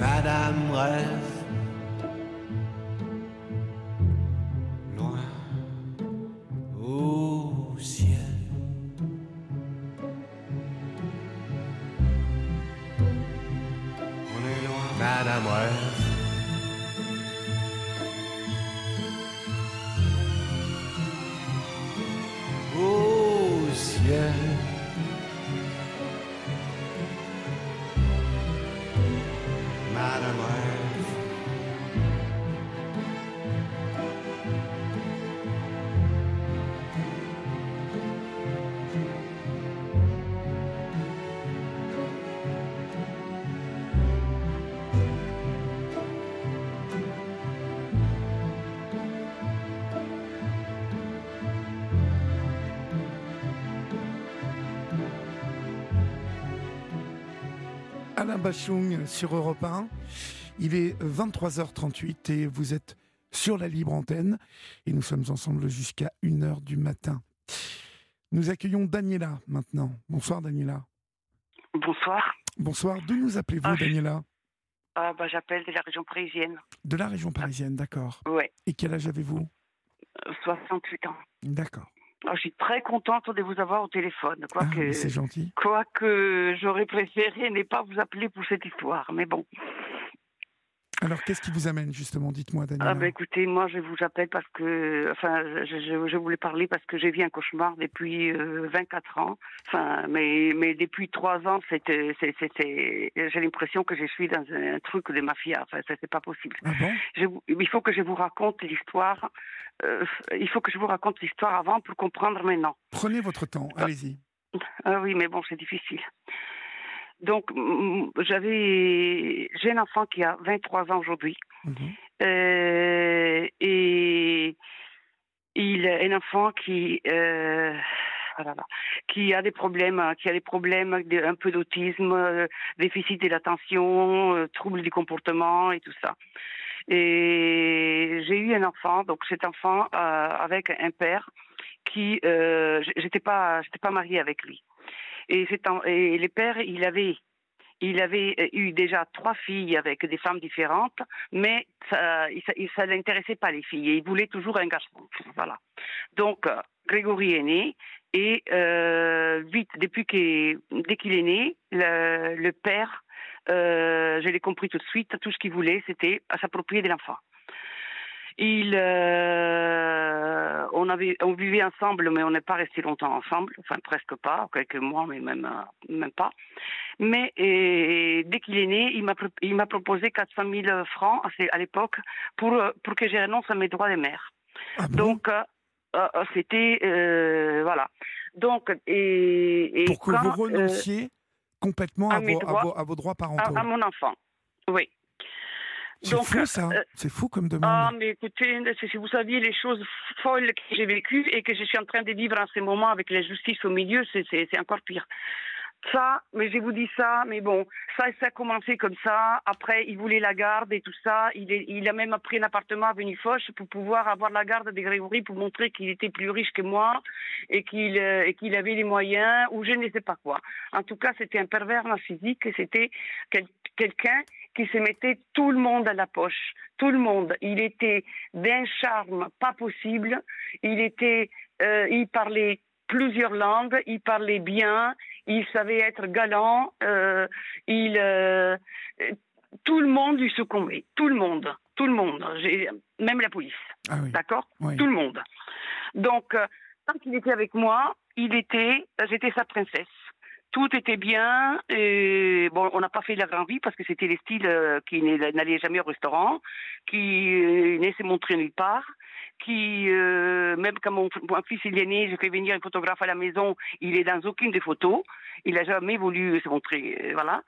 C'est un style, euh, voilà, pas, pas, pas, pas de vacances, euh, rien. Il vivait caché même sur, euh, même sur, euh, comment on dit, là où il habitait, il n'y a jamais eu le, le nom sur la boîte aux lettres. Voilà. Donc, pour vous dire, enfin, c'est un type un peu spécial. Mais j'étais plus jeune, je m'en foutais, je ne, je ne faisais pas attention. Et moi, de toute façon, j'ai toujours travaillé, donc je, je m'occupais pas de lui en fait.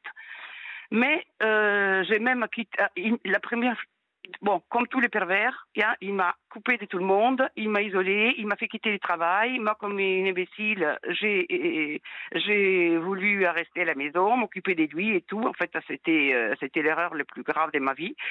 Mais bon, euh, j'avais envie d'un autre enfant, il n'était pas marié et, et on s'est soigné. Je me suis soignée. On bon.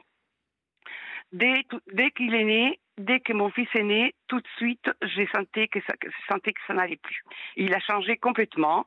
Et là, je me suis dit, à partir du moment où je vais allaiter, arrêter de l'allaiter, ça va, ça, va- il va se passer quelque chose. J'ai commencé à vivre dans la terreur et tout le temps.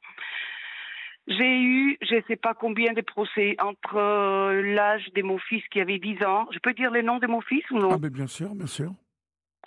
Alors, euh, dès que Grégory avait euh, donc euh, Grégory allait voir son père euh, tout, enfin tout- plus que tous les tous, tous les 15 jours parce que il habitait à, à un kilomètre de chez moi et les pères étaient toujours en, bas de la maison et en train de, de, me suivre partout et tout. Et dès que Grégory Bon, il me l'a volé une fois. Après, alors, on m'a trouvé une crèche pour, qu'il soit, comment on dit, pour qu'il soit, euh, pour qu'il soit pas avec les pères, pour qu'il y ait mo- moyen de garde, parce que moi, je travaillais. Mais là aussi, avec la dame, avec la directrice de la crèche, il amenait des cages, des cajots d'orange, il, a- faisait plein de cadeaux à tout le monde, donc tout le monde le trouvait sympathique. Voilà, en fait. Bon, ça, on passe tout ça. Ce qui s'est passé, c'est que bon, Grégory, il avait des troubles du comportement, il n'était pas, il était pas, il, avait des problèmes, il n'arrivait plus à parler. Une fois, il l'a pris, je l'ai trouvé avec des brûlures de cigarettes, avec des choses. Enfin, je l'ai récupéré, Grégory. Il était, euh, il s'est mis dans un coin, il tapait avec la tête contre les murs, Oh il était bizarre. Et, et oui, mais même moi, quand j'ai alerté tout le monde et que j'avais les services sociaux et j'avais même une truc des AMO, moi, que je ne sais même pas ce que c'était toutes ces histoires-là. J'ai eu euh, Versailles, là, qui m'a... euh, la préfecture, non pas la préfecture, la, la- la- je sais pas, enfin, le tribunal de Versailles, ils m'ont mis plein des, tru- mais plein des, des choses sur les dos, comme si j'étais... Ouais. Voilà. Alors que moi, j'ai déjà une autre fille qui, euh, qui vit très bien, qui se passe très bien, qui était très bonne à l'école, qui était magnifique. La, euh, sœur, la demi-sœur voilà. de Grégory, Bon. en fait. Comment? La demi-sœur de Grégory.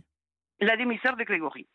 Et, et- et là, il n'y a pas de problème. Donc, en tout cas, euh, Grégory, euh, euh, il a...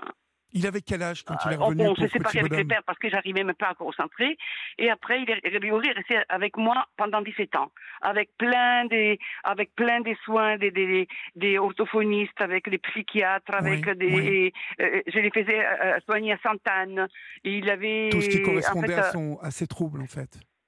Mais oui, mais on n'a jamais mis un nom, mais en fait, il en avait plein des troubles. Voilà, Oui, c'est ça. oui. Mais, mais bon, il y avait une situation familiale qui était terrifiante parce que moi-même, j'avais peur du père. Il m'a fait, je crois, 25 j'avais 25 plaintes. J'étais, j'ai fait deux gardes à vue. Et même quand j'ai fait des gardes à vue, imaginez-vous qu'on m'a gardé la nuit et, et les lendemains, toute la journée. Grégory avait 11 ans. Il est resté à la maison tout Tout seul. seul. Même Ouais. la nuit, même la police, ils m'ont gardé et ils m'ont pas, et ils m'ont mis les menottes même, comme pour non, pour non présentation d'enfant. Alors que Grégory, à 8 ans, il a commencé à ne plus vouloir aller chez son père. Et donc c'était la guerre tout le temps parce que je voulais qu'il y aille parce que voilà. Figurez-vous que même les pères, ils ne voulaient même pas qu'il reste à la cantine. Il, euh, il a fallu une décision du juge pour qu'il mange à la cantine. Enfin, ça, ça a été. des- pas que euh, moi, j'étais attaquée tout le temps. J'avais trois, quatre plein, euh, procès par an. Plus chaque procès, j'étais à Versailles ah, parce que c'était appel. Et euh, on allait plaider des appels, on allait plaider des, histoires alors qu'ils étaient déjà obsolètes parce qu'entre temps, il s'était passé autre chose. Mais bon, c'était comme ça. C'était ça pendant 10 ans. 10, 12. 10, 12 ans, d'accord. Quand, quand Grégory a eu. euh, bon, je les faisais soigner tout le temps, donc moi je travaillais. Pardonnez-moi, attendez Daniela, malgré les Oui. gardes à vue, malgré le fait que euh, votre ex-mari, là, en tout cas le père de Grégory, Oui, oui, euh, vous mette toutes ces plaintes comme ça, ne vous lâche pas, vous avez réussi à, à avoir la garde de Grégory, à le garder? Oui, oui, oui, oui, mais et en plus, il, a été condamné aussi pour euh, harcèlement parce qu'il n'arrêtait pas de, de- de me faire du procès. Mais les problèmes, même s'il lui donnait 2000 euros, 3000 euros et tout, il ne me les payait pas. Et, lui, il s'amusait me faire des procès. Il travaillait pas, donc il avait tout le temps. Voilà. Donc, euh, Alors, euh, comme il était. Alors, moi, j'ai gardé. Grégory, quand il a eu son adolescence, elle était terrible. Franchement, moi, je l'ai envoyé dans une école privée. Il a toujours eu euh, l'école spéciale, CLIS, euh, après Willis. Et je l'ai envoyé après dans une école privée parce qu'on avait vu des écoles un peu, un peu partout dans les Hauts-de-Seine.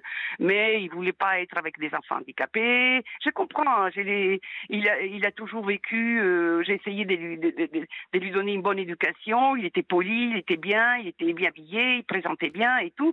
Mais bon, euh, il, avait des problèmes. Voilà, voilà. Et donc je l'avais mis dans une école privée et je m'en occupais. Je demandais pas de l'argent au père, mais que de temps en temps, euh, à cause des procès, il, devait me payer tout ce qui était euh, en retard. Mais bon, enfin, c'était pas grand chose parce que après il a tout repris. À la fin, il a tout repris. Mais bon. Et, et mais bon, l'adolescence était terrifiante, elle était fatigante, fatigante. Et mais euh, en 2017, les pères, euh, j'ai vu le père et le père, j'ai vu qu'il avait perdu 20 kilos. Il était euh, il, était maigre et tout. Il avait été malade, il avait eu un cancer. Bon, moi, je croyais que quand on a un cancer jeune, enfin, quand est vieux, on meurt. Mais bon, il paraît que quand on a un cancer et on est vieux, bah, ça dure longtemps. Donc, enfin, qu'est-ce que je voulais que je vous dise? J'ai eu pitié. Et j'ai dit, Grégory, il m'aime pas moi, mais toi, il t'aime, il faut que tu ailles le voir, s'il te plaît, euh, accepte de, de lui parler, euh, tu auras des regrets s'il meurt, et tout comme ça. Parce que, euh, voilà, moi, je toujours, euh, j'ai toujours pitié de tout le monde. Alors, euh, j'ai même trouvé des, des, des, des- comment on dit, des activités, parce que comme ils vont pas au cinéma tous les deux, ils, ils, ils- ils- voilà, ils vont pas manger des pizzas parce qu'ils vont pas tous les deux, hein, ils aimaient pas être dans la, avec la foule. Donc j'ai dit que écoute, amène-le dans un, enseigne-lui à conduire la voiture, même si et après il n'est pas capable de passer un test euh, pour la, pour la, pour avoir une euh, license, comme on dit, un, un permis. Oui. Et euh, mais bon, euh, j'ai- trouvé moi des choses à faire pour qu'il s'occupe. Au bout de deux mois, c'était la galère. Les, les pères, Grégory est devenu comme les pères. Grégory, il, il l'a indo- indoctriné. Grégory a commencé à ne plus me parler. Euh, J'allais à la cuisine, il allait dans les salons. C'était dans les salons, il allait dans la chambre. Il avait le téléphone dans la main tout le temps. Il dormait avec les clés autour du cou. Ah il a commencé à me à me voler l'argent, me voler tous les papiers de la maison, tous les papiers de la banque, les codes, et, et, et commencer même à déménager des affaires À de la déménager maison. des affaires où? Chez son Oui. père? Chez son père. Et en plus, il voulait déménager tous les papiers, tous les, do- les, dos- les- les- les dossiers des, des procès. Bon, je vous dis pas. Donc, euh, en attendant, moi j'avais fait une demande de mise sous tutelle, sous curatelle ou tutelle, parce que euh, j'ai dit, euh, il va avoir 18 ans, il connaît pas l'argent, il, ne sait pas compter, il, euh, euh, on peut lui raconter n'importe quoi. Bon, bon c'est, un garçon qui ne sait pas se défendre, il ne sait pas lire un papier et tout ça. Donc, euh, et après, en fait, c'était tellement, il était, il me faisait tellement peur que moi, j'ai dormi dans la, dans la chambre et je m'enfermais à clé. Il avait 17 ans, mais j'avais peur. J'avais peur qu'il vienne avec un couteau et tout. Il était, il était devenu méchant, méchant, méchant à l'école.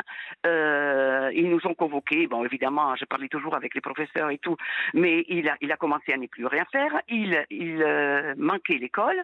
Moi, je ne le savais même pas. En fait, il allait chez son père. Et et, et euh, bon, à un moment donné, euh, c'était un, un, un juin, et je lui ai dit, maintenant tu prends, tu vas chez ton père et tout, mais je lui avais dit, mais il voulait pas, il voulait pas parce qu'il m'est enfin, il m'est poussé, il faisait comme son père, il m'est poussé contre les murs. Vous savez, il, euh, et moi, il était plus grand que moi. Il avait 17 ans, mais il était comme, plus fort que moi et plus grand Oui, que moi. oui, oui. Donc, et il je, je n'ai à profiter, profiter une nuit pour lui changer les clés. Et, et après, je lui ai dit, euh, avec, j'avais mal au cœur, et je lui ai mis la valise sur la porte, de- devant la maison, là, la porte, et je lui ai dit, euh, maintenant tu vas, tu vas chez ton père pendant un certain temps, et je t'aime toujours, appelle-moi quand tu as besoin. Enfin, je lui ai mis un joli mot. J'ai fait venir une amie parce que je voulais pas qu'il y ait un choc et tout ça. Et donc l'amie, elle l'a accompagné, elle, lui- elle, euh, elle était avec lui. Et après, les pères, ils- bon, il était en bas parce que les pères, ils l'attendaient, ils lui faisaient de chauffeur tout le temps. oui. Et, et il est parti, pas loin de chez moi, hein, Chez le à père un kilomètre. Chez le à un père kilomètre. chez les pères, un kilomètre chez les pères. Il habite à Mais un bon. kilomètre de chez vous, le père, aujourd'hui? Les pères habitaient un kilomètre de chez moi. D'accord? Oui. Eh bien, c'est fini. Je n'ai plus vu mon fils depuis. Donc, c'était le 14 juin 2017. Et quand je voulais téléphoner, c'était les pères qui répondaient au téléphone. Euh, quand j'écrivais des messages, c'était pères qui répondaient avec mais je ne vous dis pas. oui. euh, Attention, parce que par euh, moment, je ne vous entends plus. Donc, euh, restez bien où vous Ah. êtes. Ouais, je ne bouge pas. D'accord. OK. Ok. Et, et ben voilà. Donc ça, et, et ça a été l'horreur tout le temps parce que je ne pouvais plus voir mon fils. Je l'ai vu de temps en temps parce que j'allais sonner à la porte, mais il y a tellement de passages de sécurité dans la porte que je ne pouvais pas entrer. La gardienne était, était, elle faisait ce que son propriétaire lui disait, donc elle ne m'ouvrait même pas la porte. Et elle ne me répondait même pas au téléphone. Donc j'ai- j'ai j'ai- j'ai vu que Grégory quelquefois cinq minutes en bas de la porte, mais qui ne me parlait pas. Il vous était parlait pas devenu du tout Du tout? Non, il ne me parlait pas. Il est devenu odieux. Il me faisait avec les, les signes avec les doigts pour que je m'approche de lui comme si j'étais un chien. Et une fois, je lui ai dit, mais ça, je t'écris des messages, je te laisse, des- je, je te laisse, ah, pourquoi tu me réponds pas Il me dit, mais tu me laisses pas des messages, tu me téléphones jamais. J'ai dit, mais comment? Et devant lui, j'ai- fait sonner le téléphone. Oui. Vous savez ce qu'il a fait? Il Non. a pris les téléphones, il a, il a supprimé, et après il m'a dit, regarde, tu- il n'y a rien.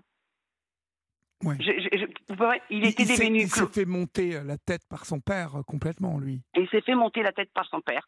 Et il était devenu clochard, barbe longue, cheveux longs, pas lavés. Et il commençait à clochardiser déjà quand il était chez moi. hein, parce que quand je lui disais, Grégory, qu'est-ce que tu as fait aujourd'hui? Il me dit, t'as qu'à demander à mon avocat. J'ai dit, ton avocat? Il avait 17 ans. Il dit, comment ton avocat? Il me dit, c'est qui ton avocat? Il me dit, euh, Maître Leclerc. Alors moi, euh, je suis allé regarder parce qu'à cette époque-là, Maître Leclerc, mais j'ai dit, mais il est où Maître Leclerc? Sans cesse, sans je l'idée. Oh, mais, mais c'était vrai. Il, il avait tout préparé dans la tête. Moi, je comprends pas. J'avais la, j'avais peur. J'avais la même peur. le problème je vais vous dire, euh, Daniela, c'est qu'aujourd'hui, vous parlez d'un d'un enfant qui est devenu un, un homme, qui a 23 ans. Eh, c'est Et, ça. et, ça. euh, que- quel recours vous avez aujourd'hui Alors écoutez, j'a- j'arrive aujourd'hui, justement, j'arrive aujourd'hui. Donc, moi, je me suis dit, bon, je, je passe à les, tout ce que j'ai vécu, et je me suis dit, quand les pères, comme les pères avaient 20 ans plus que moi, j'ai dit, quand il va mourir, je vais récupérer mon fils. Oui. Parce qu'autrement, j'allais mourir moi. Je n'en pouvais plus. Je en plus, moi, je devais travailler, j'avais une activité, il fallait que je, voilà, il fallait que je fasse marcher la famille. Donc, euh, je n'avais pas des nouvelles, sauf quand j'allais de temps en temps et que je me faisais envoyer balader.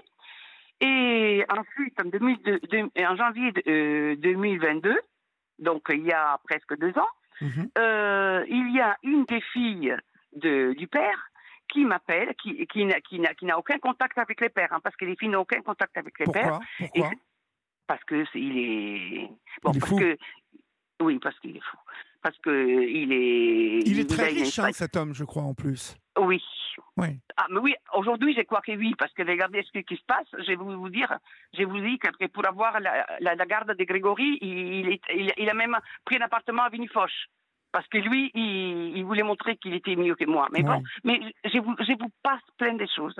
En tout cas, on me téléphone le 22 janvier en me disant que le 29 janvier, non, le 29 janvier, en me disant que le 22, le père était mort. Donc moi, j'ai dit à la fille, j'ai dit, excuse-moi, j'ai dit, mais franchement, c'est bien. Et elle, elle me répond, oui, c'est bien. Oui. Mais bon, euh, elle me dit, mais cours, va récupérer ton fils. J'ai dit, Bah comment oui, mais bon, on va récupérer ton fils, euh, c'est bien beau tout Eh oui, ça, mais- mais... Oui, attendez, oui, mais c'est le père, il est mort. J'ai dit, bon, bah, je vais à Neuilly, je vais récupérer mes fils. oui. OK Euh, Elle me dit, non, non, non, non, il n'habite pas là, il n'habite plus là, l'appartement a brûlé, il habite bon, dans une belle avenue de Paris, d'accord? Oui. Moi, je me suis dit, mais qu'est-ce qu'il fait là-bas? Et comment je... Elle me dit, écoute, il est, il, il est, euh, le père est mort du Covid. Et parce que le père disait que c'était des balivernes, que ça n'existait pas, et mon fils a répété la même chose, que les Covid n'existaient pas. Ah oui. En tout cas, il est mort du Covid. Et euh, là, il y avait à l'hôpital deux personnes. Il y a eu à l'hôpital deux personnes, une femme et une fille, et qui ont dit que à la- au- au médecin que c'était leur seule famille. Que c'était quoi? Leur seule famille. D'accord. Mais nous, on ne sait pas qui c'est, ces personnes-là. Donc, Grégory, ils l'ont ramené chez lui. Ils l'ont ramené chez eux famille. Chez eux Non, chez. Non, chez. euh, ah non, ah oui, ah, ah non, non. là, euh, Entre-temps, excusez-moi, la- l'appartement avait brûlé, les Oui, nuits avaient brûlé. Neuilly, Et donc, et ils sont allés habiter ailleurs, dans un autre appartement que apparemment le père avait acheté pour euh, mon fils. D'accord. Donc avec, avec, ces, avec ces deux femmes-là? Non, non, non, D'accord. Tout seul. Tout seul. Mais bon, moi, Grégory, il est pas, il est handicapé, hein. Il était la MDPH avec oui, moi. oui, oui, je comprends. Ah. Maintenant, il est, il il est plus rien. Il est plus nulle part. Il est, il n'existe plus. Euh, alors, j'ai, comment on dit? Euh, J'ai essayé. On m'avait donné donc la, la, la, elle m'avait donné un numéro. Essaye d'appeler là. Cette dame est là. Il faut que tu récupères ton fils. Bon, j'ai téléphoné pendant une journée et demie. J'ai enfin eu quelqu'un qui m'a répondu. Et ils m'ont amené pour voir Grégory, qui habite dans un immeuble, c'est comme une forteresse. D'accord? Déjà, il n'y a pas son nom sur la, sur la boîte aux lettres, là, pour la sonne- les sonnettes. Donc, il faut passer derrière quelqu'un. Il y a de la sécurité qui, qui, Oui, qui, qui, passe tout le ouais, temps. ouais. Donc, moi, si j'y vais, euh, bon, je suis allée avec cette personne et, et il a ouvert la porte, enfin, ouverte 10, 10, 10, 10 cm. Il était, j'avais, j'avais, on aurait dit un drogué.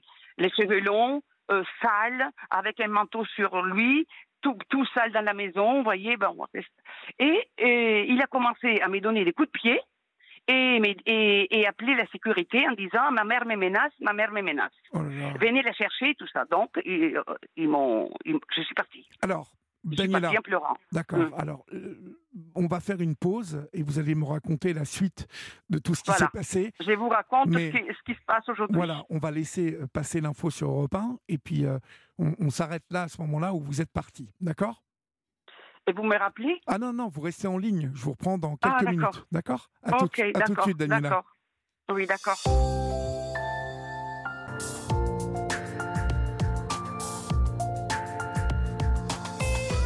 Il est minuit passé de 4 minutes. Vous êtes sur Europe 1 et c'est la libre antenne d'Europe 1 jusqu'à 1h du matin. Vous pouvez continuer à appeler le 01 80 20 39 21 et peut-être aurai-je le plaisir d'échanger avec vous tout à l'heure. Demain, entre 11h et 13h, comme euh, chaque jour, vous retrouverez Pascal Pro et vous. Pascal Pro et vous, tous les jours, et donne la parole en direct aux auditeurs d'Europe 1, car le plus important, comme le dit Pascal, c'est vous. Alertez vos réseaux sociaux, mobilisez-vous, soyez là pour euh, parler et échanger avec Pascal Pro de 11h à 13h. Pour participer, vous appelez le 01 80 20 39 21, numéro non surtaxé d'Europe 1, et euh, vous vous laissez guider euh, par le petit disque d'accueil d'Europe 1. Demain, mardi 31 octobre, Pascal Pro accueillera Didier Barbelivien, qui œuvre aussi sur notre antenne durant le week-end. Alors Daniela, vous, vous êtes allé à cet appartement, vous êtes monté, euh, il vous a à peine ouvert la porte et il vous donne des coups de pied. Donc, il y a deux ans, apparemment, apparemment, moi, je ne peux pas vous dire, hein, il y a l'appartement où ils habitaient à Neuilly a brûlé. Oui, hein, ça vous me il l'avez a dit. brûlé ou on l'a brûlé, je ne sais pas.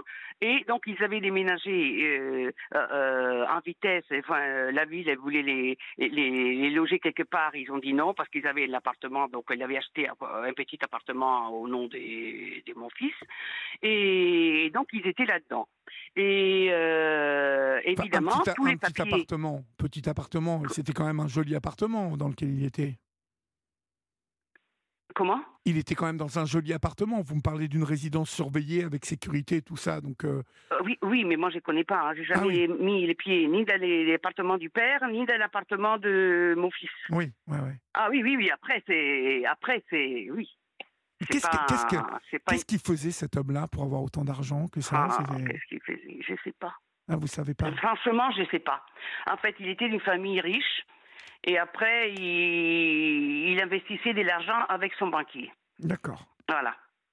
Vous n'avez- ne- jamais trop su euh, euh, ce qu'il faisait en fait. Vous savez, moi, euh, j'ai travaillé tout le temps. J'ai m'occupé de ma fille, j'ai m'occupé de, de lui. Je, franchement, euh, non. Non. Non. Je, je... D'accord. Oui, oui, je sais, que- oui, je sais qu'il a travaillé longtemps dans les tourismes parce que euh, il a souvent dans les tourismes, donc euh, il, il a gagné beaucoup, beaucoup d'argent à cette époque-là. Mais il vient aussi d'une famille qui avait déjà de l'argent. En plus, il était champion d'Europe de, mais ça c'est vrai. Il était mytho, mais ça c'est vrai. Euh, euh, des, des luttes gréco-romaines. Ah oui, d'accord, d'accord. ok. Hein, Ouais. il, euh, il était au Madison Square Garden. En fait, il, si vous regardez sur Internet, il- ça existe, même s'il est mort et même si ça n'existe plus, c'était ce truc-là, mais son nom, il traîne encore. Ah oui. Et, euh, et à plus, j'ai regardé sur Internet, il y a des procès de la famille contre les- contre l'Église pour des terrains en Espagne. et tout Ah oui, d'accord. ces C'est une famille Donc, espagnole? euh, bon. C'est une famille Mais bon, espagnole? Mais oui. Mais donc moi, je ne me, franchement, euh, j'étais déjà débordée avec ma fille. euh, euh, les problèmes avec lui, qu'il y avait une, des tensions tout le temps, il fallait toujours essayer de, de- de calmer parce que j'avais peur de lui et il était fort. Et après, j'ai vite, euh, dès que Grégory est né, j'ai eu peur Oui, parce que j'a- j'avais peur de lui. vous aviez peur de lui. Il était violent. J'avais. Ben, il m'est il m'est poussé contre les murs, mais vous savez, rien que la voix, ça me faisait peur. Oui, oui, je comprends. Voilà. Il et avait- après, mon Il fils, avait des armes il- aussi, je crois. hein. Comment? Il avait des armes, je crois. Oui. Donc c'était quand même Mais bon, quelqu'un. mais bon, euh, c'était quelqu'un qui aimait les armes. Mais bon, euh, mon fils, quand il était petit, il, il dessinait des pistolets partout. Il- J'ai des pages et des pages. Moi, j'avais peur. Oui. Il dessinait que des pistolets et des, et des épées.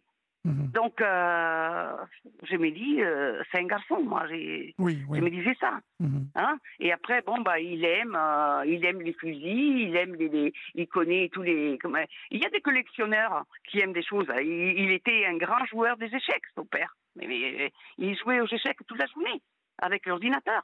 Mais il avait, enfin, et je parle d'il y a 20 ans, hein, 25 ans. hein. Donc, enfin, il avait l'ordinateur avec un échiquier qui jouait, et voilà. Mais donc, c'était pas, c'était pas un imbécile, hein, c'était un type. euh, bon, quand c'était, quand ça allait bien, j'étais sa princesse. Et après, je suis devenue euh, son punching ball. Voilà. Ouais, vous êtes devenu Bon, son le ennemi. problème, c'est que. Eh ben oui, mais alors. euh.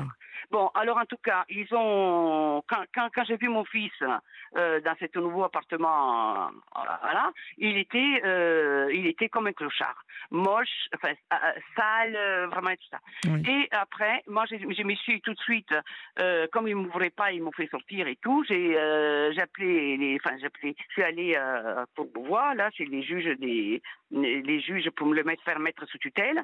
J'avais déjà entamé une histoire, euh, un dossier euh, un an auparavant, enfin, parce que euh, deux ans auparavant, quand il avait 17 ans, parce que j'ai dit il va- avoir 18 ans, mais il n'est pas capable de gérer et on on peut lui faire des conneries. Donc, mais les pères, il a tout stoppé. Et moi, j'étais même pas au courant, même si Grégory était mineur, on m'a pas convoqué. Et après, on m'a dit, non, non, les pères s'occupent de tout et tout. Donc, vous voyez, Oui. donc là aussi, voilà. Et, et, et- et donc moi, j'aurais dû être convoquée. Mais non, j'ai pas été convoquée. Après, on m'a dit non, non, les pères, euh, il est garant et tout. euh, voilà. Oui, mais Donc, votre euh, problème, je vous dis, c'est que dès qu'il est passé euh, majeur, votre fils, vous n'aviez, vous n'aviez plus votre mot à dire, malheureusement, devant la loi, je veux dire. hein. Oui, non, non, mais je l'ai fait mettre sous tutelle. Il, il est, là maintenant, il est sur curatelle renforcée. Donc j'ai fait ça. On, l'a- on a, on a pu. Enfin, j'ai pu, mais bon, ça a pris six mois. En attendant, pendant six mois, euh, il y a eu des, des. Moi, moi, je ne sais pas parce que moi, j'ai pas les papiers. Bon, on, on avait besoin des, des clés de la maison des nuits pour aller pour les assurances et tout. Eh ben, lui, il n'ouvrait pas la porte. On avait besoin des papiers pour euh, même pour la banque, pour ça. Il avait, il, il avait pas la porte. On voulait savoir qui était le notaire. Il n'ouvrait pas la porte. Donc, on, ne pouvait pas les contacter. Oh là là, mais Donc, comment vous êtes débrouillé avait- alors? Attendez, moi je sais pas, parce que sauf il y avait cette dame, euh, appelons, appelons-la Madame Mystère, qui était à l'hôpital et qui a dit qu'elle était de sa famille. Et Mhm. donc les juges, il avait les contacts de cette femme. Et, et alors, ce qui s'est passé, c'est que pour le- me faire mettre sous tutelle, comme euh, Grégory euh, euh, doit aller chez un psychiatre, mais comme il n'y allait pas chez les psychiatres, il fallait que les psychiatres viennent à Grégory. Donc, les juges, à un moment donné, il m'a téléphoné, il m'a dit, nous, on n'a pas le temps, nous, on n'y arrive pas. Vous regardez sur les sites Internet, tous les, tous les, comme c'était urgent, tous les, psychiatres assermentés, et vous en trouvez un qui aille voir Grégory. Quand j'aurai les papiers, je pourrai faire la mise sous tutelle. je vous dis pas. Moi, j'ai téléphoné du matin au soir. Je n'ai fait que téléphoner, téléphoner à des gens qui ne voulaient, à des, à des psychiatres qui n'en avaient rien à foutre, qui étaient à la retraite, qui ne répondaient pas et qui ne faisaient pas des déplacements et des choses comme ça. Bon. À la fin, j'ai réussi à trouver un, mais écoutez un peu parce que là, là ça commence des histoires bizarres. J'en ai trouvé un et quand il est venu, donc euh, j'ai j'ai appelé les chefs de la sécurité parce qu'on devait monter à l'appartement, à la porte. oui. Et, et les chefs de la sécurité, euh, il m'a dit OK, mais les jours, donc c'était un samedi, quand on y est allé, eh ben il n'était pas là. Il devait être là à 9h du matin, enfin il nous avait dit qu'il qu'il commençait à 9h, mais après, et il n'était pas là. Et donc, j'ai essayé de téléphoner et tout, et donc il est, il- il- on a pu avoir un rendez-vous pour les lundis, d'accord? Les lundis, quand les, les psychiatres qui est resté sur la sur les couloirs, hein, il est pas, ça a pris euh, Ouais, un quart ouais, d'heure. ouais. Et ah bah Grégory, il était tout tout bien rasé. Il était, il avait été chez les coiffeurs. Il était tout propre et l'appartement était tout vidé. Ah oui? Ah oui. Alors hein, les, les, les types de la sécurité me disent ah oui c'est bizarre, c'est bizarre. Mais en fait ils sont prévenus. C'est cette dame avec les, enfin, Oui, c'est cette dame qui a, maris. qui a bien prévenu euh, Grégory Voilà. de... Alors, maintenant, alors, je l'ai fait mettre sous tutelle. Quand, quand Grégory, j'ai reçu les papiers qui étaient. Moi, j'aurais voulu qu'il soit sous tutelle, mais avec une, une prise en charge de psychologique. Médicale, parce qu'il oui. a toujours eu. Oui. Oui. il a toujours eu le psychiatre toute sa vie. Non. On a mis un euh, tutelle et c'est tout. Et moi, j'étais tellement épuisée, épuisée, épuisée, j'ai fait, pas fait appel, à part que la lettre, elle m'est arrivée très, très tard, parce que c'était toujours vacances scolaires, vacances judiciaires, vacances des, des, des- de la secrétaire et vacances des je sais pas qui. Donc, euh, et quand j'ai reçu la lettre, eh ben, après, j'ai téléphoné à la, à la curatrice qui était nommée là, et, et, et elle était même pas au courant qu'elle avait été nommée curatrice de, de- de mon fils. Imaginez-vous. Bon, après, bon, j'ai pas fait appel parce que je ne savais pas et parce que j'étais épuisée. Et, et donc, Grégory, il a une curatelle sur le patrimoine, là, mais pas curatelle sur la personne? En ce moment, Ça veut dire quoi ça en fait? impossible. Curatelle sur le patrimoine? Que- que- Qu'est-ce que ça veut dire?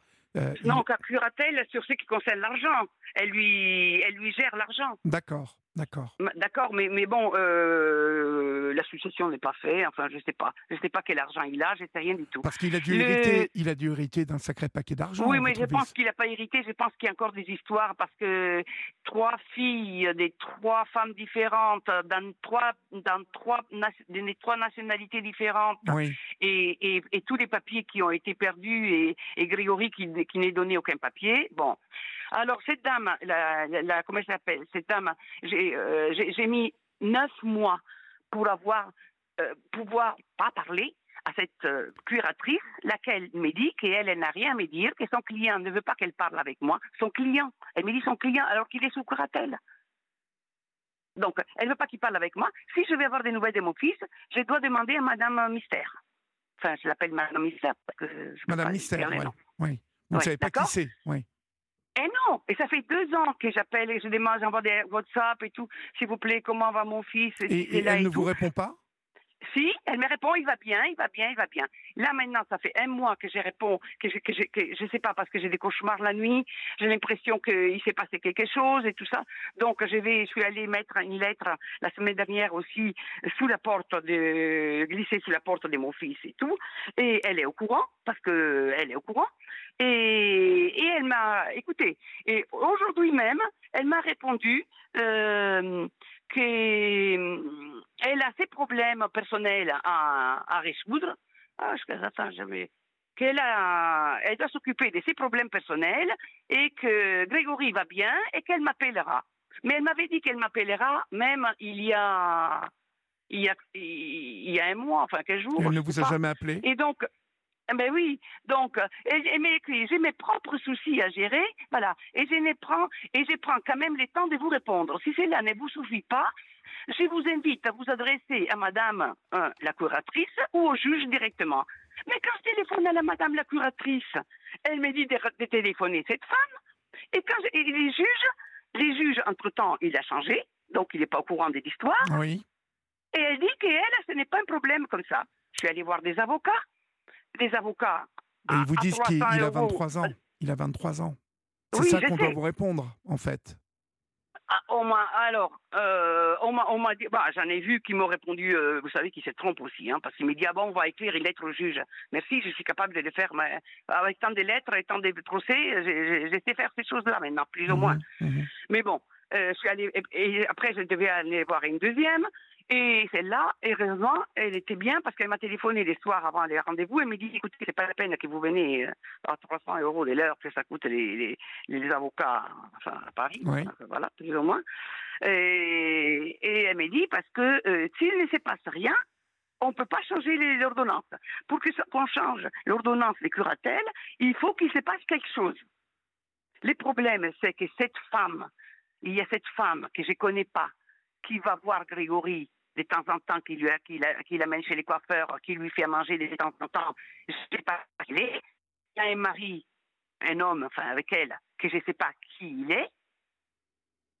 Et elle a une fille que je ne sais pas qui il est. Ils ont, en deux ces ans, elle vous n'a ne savez jamais pas voulu. Ces gens-là, vous ne savez pas euh, quelle est. Ça, ça n'est pas la mère d'une des filles, par hasard? Si, c'est la mère d'une des Ah, filles. d'accord. Ok. D'accord? Mhm. et, et elle a une fille, voilà. Mais le problème, c'est pourquoi tous ces mystères Bah, Pourquoi parce que pas me je vais vous répondre dire, je Pourquoi vais vous dire pourquoi, moi.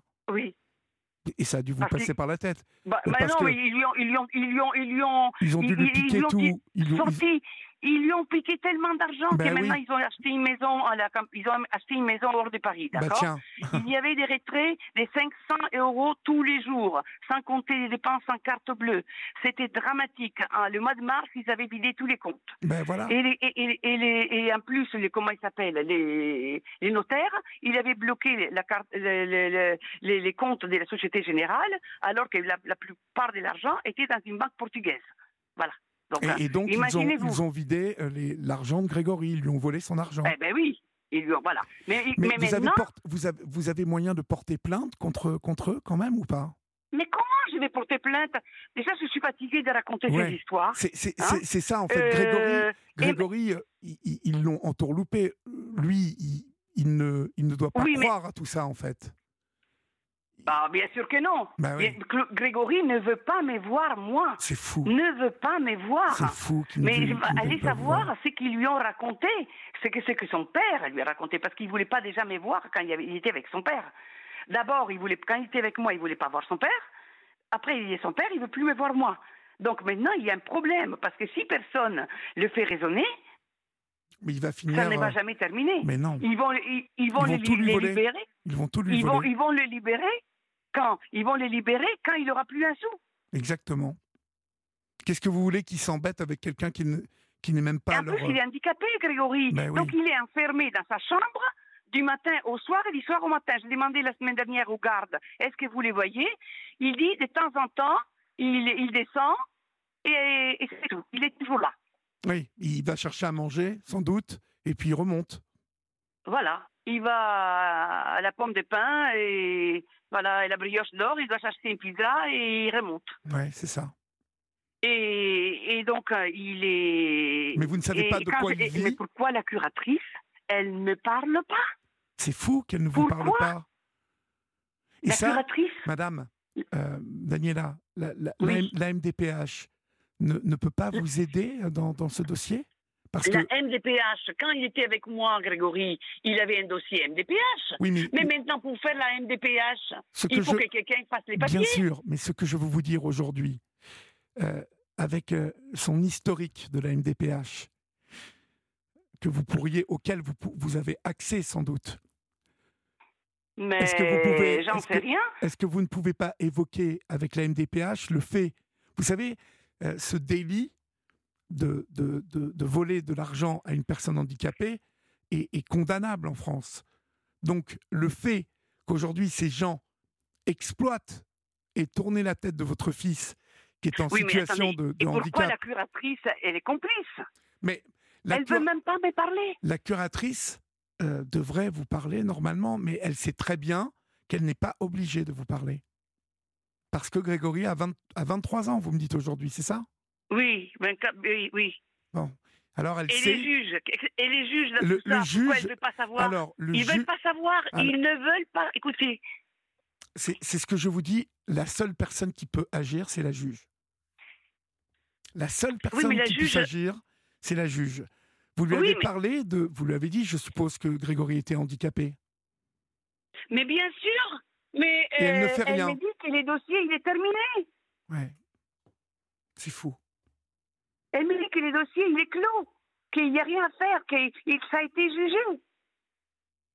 Mais comment, mais comment il est handicapé, Grégory? Mais il est handicapé, mais il touche même pas des aides parce qu'on ne fait pas les papiers. Il est, à- il était à la Il est seul. Il est seul, en fait. Il est seul, isolé, personne personne peut aller. Et vous savez, je vais vous dire une chose. Au début, les gars de la sécurité de l'immeuble, euh, au départ, ils m'ont parlé.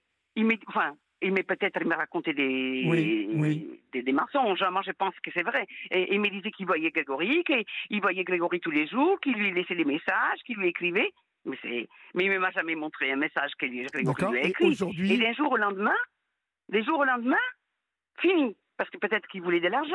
ils ne, ils ne veulent plus vous parler, les gars de la sécurité, là-bas. Non, non, non, non, non. Il m'ouvrait plus la porte. Il était, il, il voulait pas me recevoir dans les bureaux parce qu'il est dans un bureau au deuxième étage. C'était fini. Le, le, Il me recevait plus. le gars de la sécurité est dans un bureau au deuxième étage? Oui. D'accord. En fait, il y a plusieurs entrées, donc. euh, Mhm. Hein. Oui, mais euh, là, si la juge ne bouge pas, euh, je cherche le terme exact. C'est abus de personnes, pardon, abus de personnes en état de faiblesse. Ou Oui, mais, mais, mais, mais pourquoi C'est ce que je demande, ce que je dis tout le temps. On dit, quelle est la signification de non-assistance à personne en danger? C'est une personne en danger. bien sûr, bien sûr. Je... Mais, mais, mais je ne peux pas. Je- vous savez, quand, quand le père il est mort, j'ai voulu faire intervenir la police. Mais s'il ne tue personne, s'il ne fait du mal à personne, La police n'interviendra pas. il non. Et qu'est-ce que je peux faire? Les juges, les juges, déjà, les juges, mais ils. Si vous je saviez, j'ai eu à comprends, faire je 20 comprends. ans avec les juges. Je comprends votre désarroi. Je comprends Et là, totalement. j'ai j'ai cet enfant, il devient de plus en plus handicapé parce qu'à à vivre tout seul, il devient de plus en plus Ben handicapé. oui, ben oui. Et, quand, j'ai- quand je lui mettais des lettres sous la porte, je t'aime, c'est ci, c'est là, on pense à toi et tout, eh ben il y a, il, il paraît qu'il a- qu'il a peur. En fait, il, il stresse parce que c'est un Ah gars bon? qui a qui est hyper stressé. Et la, et, et la, et Madame, euh, bon, la mais elle m'a écrit une lettre comme si j'étais une criminelle en me disant que je n'ai pas, euh, que Grégory lui a dit que, que j'ai fait du bruit, que je ne, que je, que je, comment on dit, que j'ai fait du bruit, que je n'arrive pas, qu'elle n'arrive pas à travailler avec lui parce que, parce que je les dérange et je les, Oui, il travaille pas, Grégory. Il travaille pas. Hein Qu'est-ce qu'elle raconte? Il, il ne Non, travaille non, mais elle m'a dit- elle- elle m'a écrit euh, Il me rapporte que vous persistez à vous rendre chez lui sans y être invité. Ah À sonner, taper Oui. sur la porte, l'appeler. C'est qu'il le met dans tous ses états au point tel qu'il n'ose plus sortir de chez lui de peur de vous rencontrer. Vous Oh imaginez ce qu'elle m'écrit Quand il évoque ces sujets, il est en colère. Il tremble et il n'est pas possible de poursuivre notre travail ensemble. Mais je crois qu'il tremble et tout ça parce qu'il il est malade. Mais si on ne le soigne pas, Il et est- elle il m'écrit est- ça? Bien évidemment, Daniela, il est malade. Mais allez savoir ce qu'ils vous, ce qu'ils lui ont raconté sur vous. C'est ça le souci. mais- C'est ça le souci. Et ces personnes-là, de toute façon, euh, sont des délinquants. hein. Ils, ils n'ont peut-être Oui. pas euh, conscience qu'ils sont des délinquants, mais qu'ils sont passibles d'une condamnation pour euh, justement exploitation d'une personne en état Mais- de, oui, faiblesse. Attendez, mais qu'est-ce que vous voulez que je vous dise? Là, Est-ce c'est que moi vous qui avez raconte porté les plainte, histoires. Daniela? Il n'y a personne qui m'écoute. Voilà, mais est-ce que vous avez porté plainte? Non, parce que je ne sais même pas quoi dire. Ben ça, ça, porter plainte contre ces personnes qui euh, euh, exploitent une personne, Grégory, qui est en état de faiblesse. Même mais oui, mais alors écoutez, la curatrice et les juges, ils sont complices puisque je leur ai déjà dit ces choses. Mais vous savez, la curatrice, euh, ça n'est pas la première curatrice qui ne répond pas. C'est quelque chose d'incroyable. Ça aussi, il va falloir m'expliquer euh, quels sont les pouvoirs de ces curateurs et de ces curatrices qui, euh, qui agissent par moments comme s'ils étaient tout puissants et qui n'écoute pas la, la- la douleur hein, des, des familles. Parce que là, on est dans un cas euh, d'abus de faiblesse total. Mais euh, on dirait, vous savez, on dirait que je moi je deviens parano, hein, parce que je m'imagine des histoires de mafia, des choses comme ça et tout. Ils vont les droguer. Et, et attendez, maintenant j'ai une adresse. Si demain mon fils, il, euh, il, il, il échange d'adresse, Oui, oui. Qu'est-ce que je vais faire? ce qui peut arriver, bien sûr. Que- Oui, qu'est-ce que je vais faire? Enfin, Même maintenant, je fais rien parce que je je, je, fait que, que me torturer, d'accord? Mais et où eux ils changent. Qu'est- Qu'est-ce qui va devenir mon fils? Peut-être ils lui ont dit que je vais le mettre dans un hôpital psychiatrique, que que je je sais pas, je sais pas. Ouais. Il faut que quelqu'un arrive à le à, à le contacter, mais mais mais mais la curatrice elle le voit, elle ne voit pas qu'il est pas bien.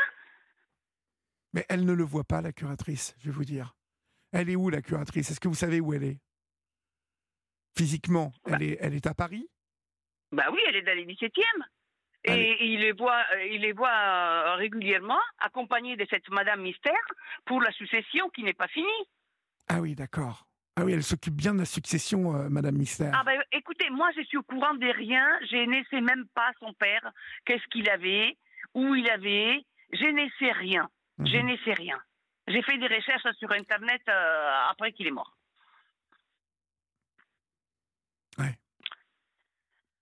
Non, mais c'est un sac de nœuds, hein, là, que... dont vous nous parlez ce soir. C'est trop compliqué, c'est trop Bah, compliqué. Ce qui est compliqué... J'ai même pensé à mettre des détectives. Et qu'est-ce que j'ai fait? Je vais payer 5 000 euros un détective qui va le suivre et qui va, va voir qu'il s'achète, un sandwich à la pomme de pain. Non, bah, vous savez très bien ce qu'il fait aujourd'hui.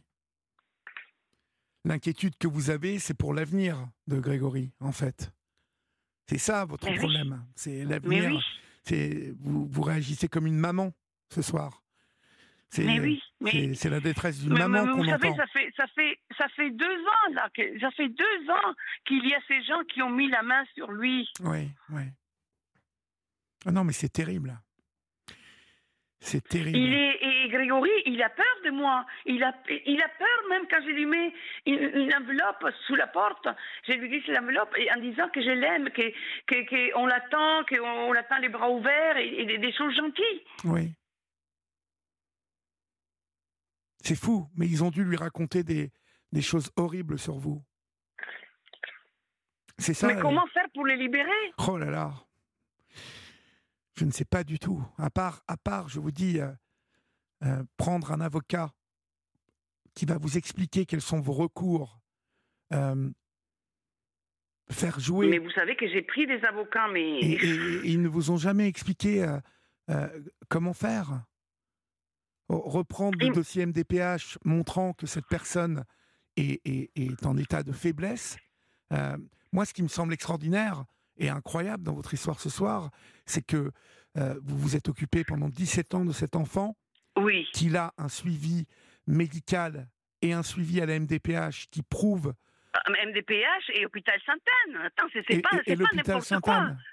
Et à Neuilly, je les faisais suivre au Claparède tout le temps. Donc, et, et après, il avait un orthophoniste pendant, je sais pas, moi, 15 ans.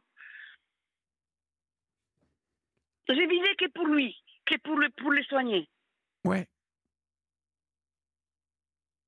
Alors, il y a, il y a Bernadette qui nous dit euh, que pour Grégory, vous pouvez, vous, Daniela, saisir le tribunal d'instance et vous porter euh, subrogé curateur. Comment, comment, oh, excusez-moi, je, vais réécrire parce que Euh, il faut saisir le tribunal d'instance, si tribunal d'instance, c'est bon, ok, d'accord. c'est le tribunal c'est d'instance. Ça. Oui, oui, oui. Pour que vous vous portiez subrogé curateur, c'est-à-dire que vous, vous, vous puissiez être, devenir le- le- la curatrice de votre fils. Oui, mais alors, il, il, euh, si Grégory ne veut pas, Ah bah c'est ce qui va se passer. Le problème, encore une fois, on retombe sur nos pattes de la même manière. Votre fils a été est sous emprise. Votre fils oui, euh, a été manipulé. Votre fils Oui. aujourd'hui, euh, du haut de ses 23 ans, mais du haut de son autisme sans doute, oui, euh, euh, pense que vous êtes une ennemie. Oui, tout cela, il faut l'expliquer à un juge. Il faut lui remonter l'histoire et lui expliquer vraiment quel est le problème, quel est le fond du problème. Vous voyez, moi ce soir, vous m'expliquez le problème et je le comprends parfaitement. Ce qui, ce qui m'enrage dans, dans, ce que vous me racontez, c'est qu'il n'y ait pas un juge, et notamment la juge qui s'est occupée du dossier de votre fils, qui ait pu le voir et entendre ce que vous me racontez ce soir. Ça me semble ah ben tellement incroyable. une fois que les dossiers étaient jugés, les juges, il est parti faire un autre travail. Ben oui. Mais alors, le, le, juge dans cette affaire, il a jugé quoi? Il a, il, ah a, bah il a déterminé la curatrice, c'est ça? Il a déterminé la curatrice et il est parti faire un autre travail. Et il y a une, une, autre, une, autre, juge qui est arrivée, qui ne connaît pas Révégori, elle l'a jamais vu. Voilà, bravo la justice encore française. Bravo. Et vous savez que pour téléphoner ou pour aller se faire écouter, c'est compliqué, hein, parce que ah ben, vous ne pouvez pas imaginer. Je, vous dis qu'il que, que, m'a téléphoné, il m'a dit si vous voulez qu'on fasse vite, cherchez-vous le, sur les sites, il m'a même pas donné une liste, sur les sites, les, un, psy agrégé. C'est le juge, c'est le juge qui vous a demandé, euh, il vous a téléphoné en vous demandant de trouver vous oui. un psychiatre agrégé qui puisse prouver. Oui, ah, bien sûr. Non mais là, on, marche sur la tête encore. Hein. Ah mais oui, mais heureusement que je l'ai trouvé parce que moi, quand je commence à faire une chose, je ne lâche pas. Mais, et, je l'ai trouvé. Mais c'était un, excusez-moi, c'était un nul, hein. C'était un nul. Et après, il a mis plus qu'un mois pour mettre, pour, pour écrire deux lettres qu'il a besoin d'être euh, mis sous curatelle. De deux lignes, pardon. Marie, deux lignes. Marie au 739-21 nous dit pourquoi ne pas demander un rendez-vous euh, avec le défenseur des droits à la maison du droit euh, il serait peut-être bon d'envisager la situation sous un autre angle, euh, avec d'autres angles d'attaque, nous dit Marie au 739-21. Parce que si vous voulez... À la maison des droits... Attendez, parce que je ne connais même pas toutes ces choses-là. Oui, mais euh, vous voyez, aujourd'hui, vu que vous vous heurtez à une situation, encore une fois, administrative, avec un juge ou une juge qui elle a vu une curatrice, elle a, elle a dû écouter ça en cinq minutes, et puis elle a dit Allez, je signe en bas, bim, il y a la curatrice et tout. Euh, euh, euh, c'est hallucinant. votre fils aujourd'hui, il est victime d'emprise et de manipulation.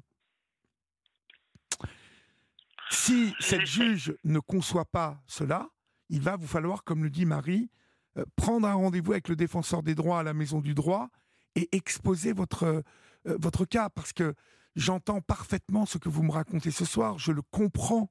Donc, je, suis euh, euh, vraiment sur les fesses d'entendre ce que vous me racontez ce soir, Daniela, avec en plus cette fameuse Madame Mystère qui, mais attise le feu, de toute façon, c'est clair que elle, son intérêt, c'est de continuer à vous séparer, à séparer votre fils de la maman que vous êtes.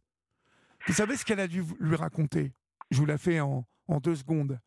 Elle a dû lui dire, mais tu sais, ta mère n'est intéressée que par l'argent.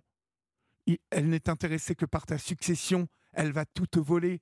Et puis, bah, Grégory, du haut de son autisme, et pour le coup, je ne sais, je ne sais pas si vous le savez, mais je connais bien l'autisme et la capacité euh, de, manipuler euh, ses enfants et ses adultes d'ailleurs, parce que à partir du moment où vous leur avez mis un truc dans la tête et qu'ils y croient, mais mordicus, je peux vous dire que personne n'arrivera à, lui faire changer d'avis. Si, euh, si on n'arrive pas à, le reprendre en main, cet enfant, même du haut de ses 23 ans, et essayer de lui faire comprendre que, euh, que vous êtes là pour son bien, pour le protéger. Parce que je suppose J'ai lui écrit des lettres, mais il a peur de mes lettres, que ben vous voyez. Mais parce que, je vous dis encore une fois, on a dû lui raconter tellement de mauvaises choses sur vous, ma pauvre Daniela. Horrible. Les pères étaient horribles. Horribles. Oui, mais je me doute. Si vous voyez, imaginez-vous, Madame Mystère. Madame hein Mystère. Ah oui. Eh ben, elle joue les doubles jeux. Anne nous dit au 739-21, c'est la curatelle, c'est à la curatelle de faire la demande à la MDPH. De plus, elle doit rendre des comptes à la famille sur la gestion des biens. Donc, soit il faut changer de, de tutrice, soit saisir le juge en urgence. Anne. Euh, euh, et moi, il faut que je saisisse les juges. Mais les juges, même, quand je lui dis que, c'est ce que, je... voulu... Anne, vous qui nous écoutez, peut-être vous pouvez nous appeler sans que vous passiez à l'antenne, vu que vous semblez vous y connaître. À partir du moment où un juge estime que la situation eh bien, n'est pas du tout inquiétante, qu'elle n'est pas du tout urgente, qu'il y a une curatrice qui a convenu donc euh, une étrangère euh, et qui de droit est intéressée par la succession, a donc un parti pris dans cette succession, donc euh, se positionne aujourd'hui en tant que conseil d'un enfant, parce que c'est un enfant de 23 ans eh qui est handicapé et qui est autiste, à qui on a raconté des bobards et sans doute des choses horribles sur sa mère. Donc Anne, la juge dont vous parlez, ne répondra pas à Daniela puisque Daniela a, essayé. Euh, la curatrice, c'est pareil. Donc, que faire quand on se retrouve comme ça dans une situation d'emprise et de manipulation d'un enfant en situation, euh, en situation de handicap et donc en situation de faiblesse? C'est la question que je vous pose, vous, à vous qui m'écoutez ce soir, parce que moi, je ne suis pas juriste, je ne sais pas, et Daniela ne sait pas non plus. Que faire pour protéger cet enfant. Parce que ça, ça n'est pas de Daniela dont il s'agit ce soir. Vous l'avez compris, c'est une maman qui s'inquiète parce qu'un jour, elle va disparaître et cet enfant sera tout seul. Ben oui, ben oui. C'est la peur de chaque parent qui a un, qui a un enfant autiste. C'est qu'il tombe sur euh, quelqu'un qui va le manipuler parce que malheureusement, malheureusement, je vous le dis ce soir, ces enfants sont hyper manipulables. Il suffit de leur raconter euh, des choses auxquelles vous les faites adhérer, et là, c'est fini. C'est ce que vous vivez. Hein. Euh, Bernadette vient de nous donner, merci Bernadette, hein, qui est une fidèle euh, de la libre antenne, Bernadette vient de nous donner le numéro d'une association contre les abus tutélaires. Est-ce que, vous, ah. est que vous voulez prendre le numéro? Peut-être eux sauront vous, vous, renseigner. Vous notez, Daniela? Oui. Le 07 61 oui. 29 59 23. Excusez-moi, 07 61 29 59 23. Oui. Ou le 06 78 65 07 62. D'accord. Appelez ces deux numéros Surtout, vous allez me tenir au courant, Daniela, aussi, parce qu'on on, ne va pas vous laisser, on va pas vous laisser tomber. Hein. Vous savez, je vais vous dire une chose. J'ai passé 20 ans. J'avais lâché, lâché avec son père parce que j'ai dit il va mourir un jour, parce qu'il est, il, est plus vieux que moi. Un jour, il va mourir. Déjà, il est mort tard. Excusez-moi, hein, c'est pas gentil de dire ça, mais il avait 87 ans. Et parce qu'il a dit que les Covid n'existaient pas, et mon fils qui répète la même chose. Et maintenant, il a même même après sa mort, il a organisé tout ça. Oui, il a organisé tout ça, sauf que euh, peut-être que ce qu'il n'avait pas prévu, Daniela, c'est que cette fameuse Madame Mystère allait, euh, avec sa fille et sans doute son mari, piller votre fils. Ça, une fois mort, papy, là, bah, de l'au-delà, il peut pas. Euh, il peut plus euh, faire de la lutte gréco-romaine et puis euh, faire peur ah, à tout bah le monde. Vous voyez? Ah oui. Bah oui. Bah oui, c'est ce qui se passe aujourd'hui. Mais vous savez, euh, ce que vous me racontez ce soir, je, en, quatre ans de libre antenne, je l'ai déjà entendu. Et puis, pour bien connaître le problème de l'autisme, sachez que c'est la, la peur, la, la peur, la frousse profonde de tous les parents d'enfants euh, qui souffrent d'autisme comme Grégory souffre. Parce que on a bien compris que Grégory était capable quand même de sortir, d'aller chercher sa pizza, mais c'est tout ce qu'il sait faire finalement aujourd'hui. Oui. Cet enfant, il est, il, est dans son monde. monde. Oui, oui. Alors, euh, il y, a, il y a Michel. cette femme, Madame Mystère, elle l'accompagne à tous les rendez-vous chez mais, mais oui, mais vous, vous croyez qu'elle fait ça gratuitement, Daniela? De toute façon, vous mais, le savez. Mais non. Mais non, bah bien sûr mais que elle non. a dit que oui, que voilà, mais qu'est-ce que vous voulez? Et Il faut quand même l'amener dans les métros et tout ça. Peut-être qu'il sait faire tout seul, je ne peux pas vous dire, mais. Écoutez, ça je ne sais pas, c'est vous qui connaissez Grégory, mais euh, euh, qu'elle l'accompagne de- de- avec son grand cœur à tous ses rendez-vous de succession. Bon. Vous savez, encore une fois, euh, je ne veux pas croire que euh, cette femme et sa fille euh, n'ont pas d'intérêt dans cette histoire.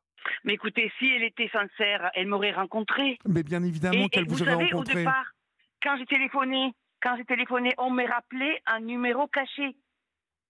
Et on me disait, qu'est-ce que vous voulez dire à Grégory? Il Vous, fallait que j'ai... vous- vous connaissez le nom de cette Madame Mystère et vous avez son adresse? Oui.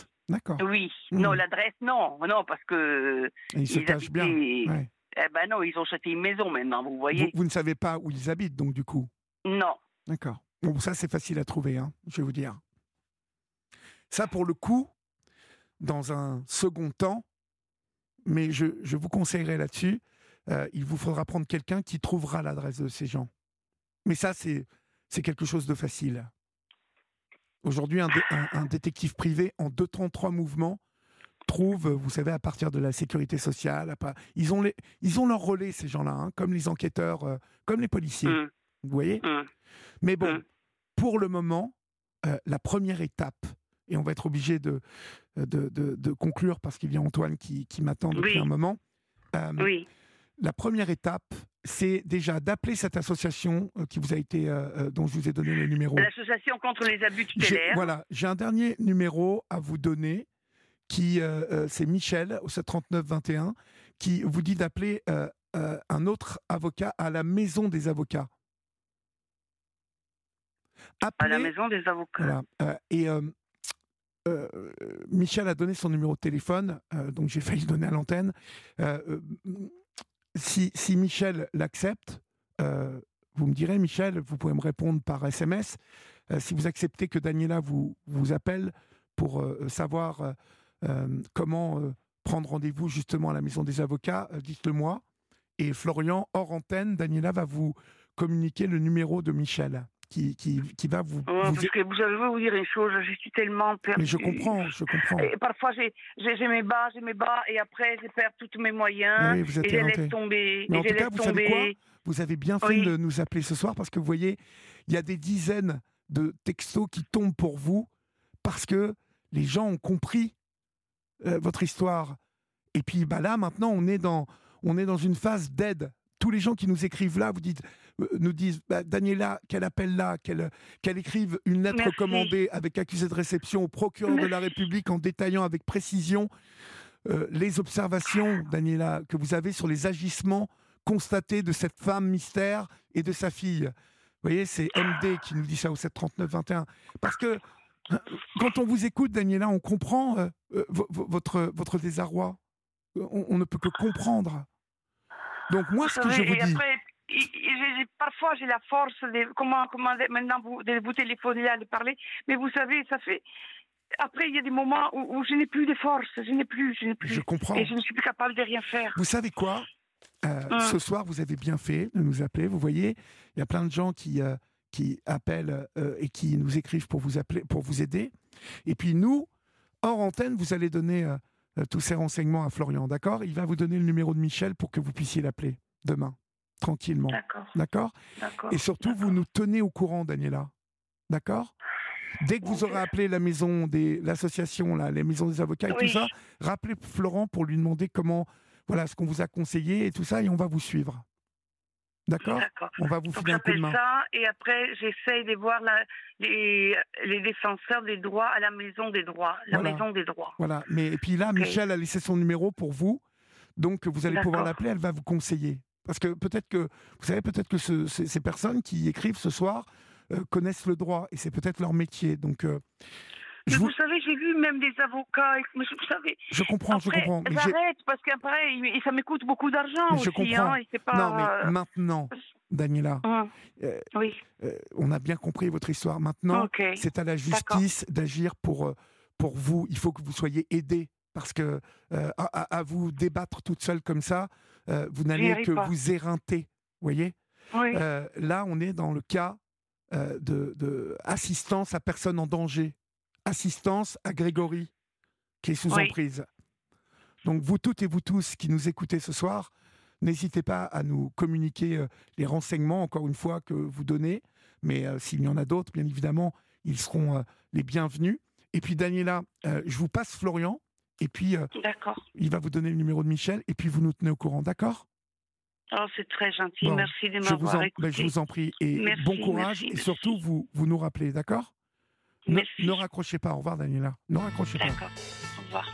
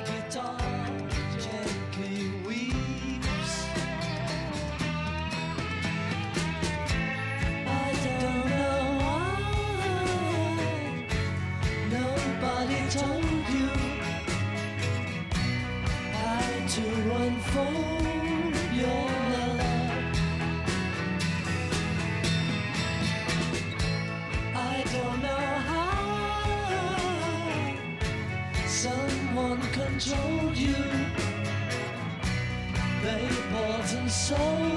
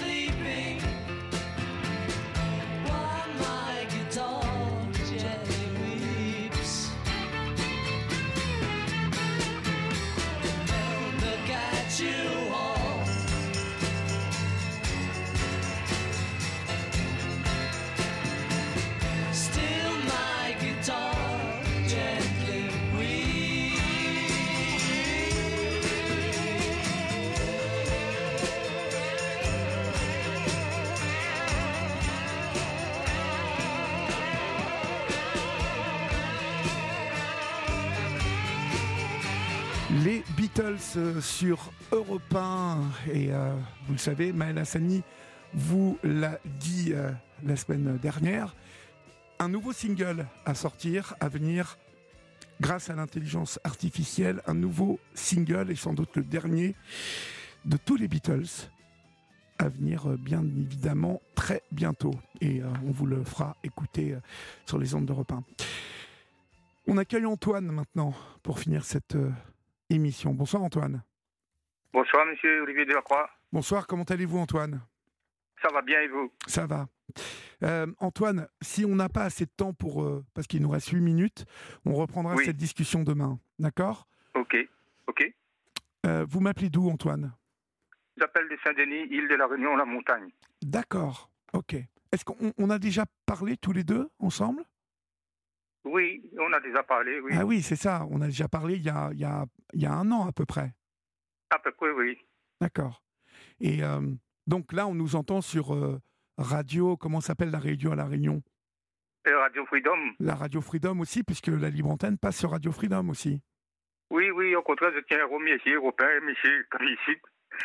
Alors, qui que- donne la parole qu'est-ce qui, se passe. Antoine? Qu'est-ce qui se passe? Dites-moi. Euh, en, dix- en 2015, vous été condamné pour rien? Par dame, la montagne, a fait condamner à moi, là, je vois que papa m'amène à Salier, que je le hein.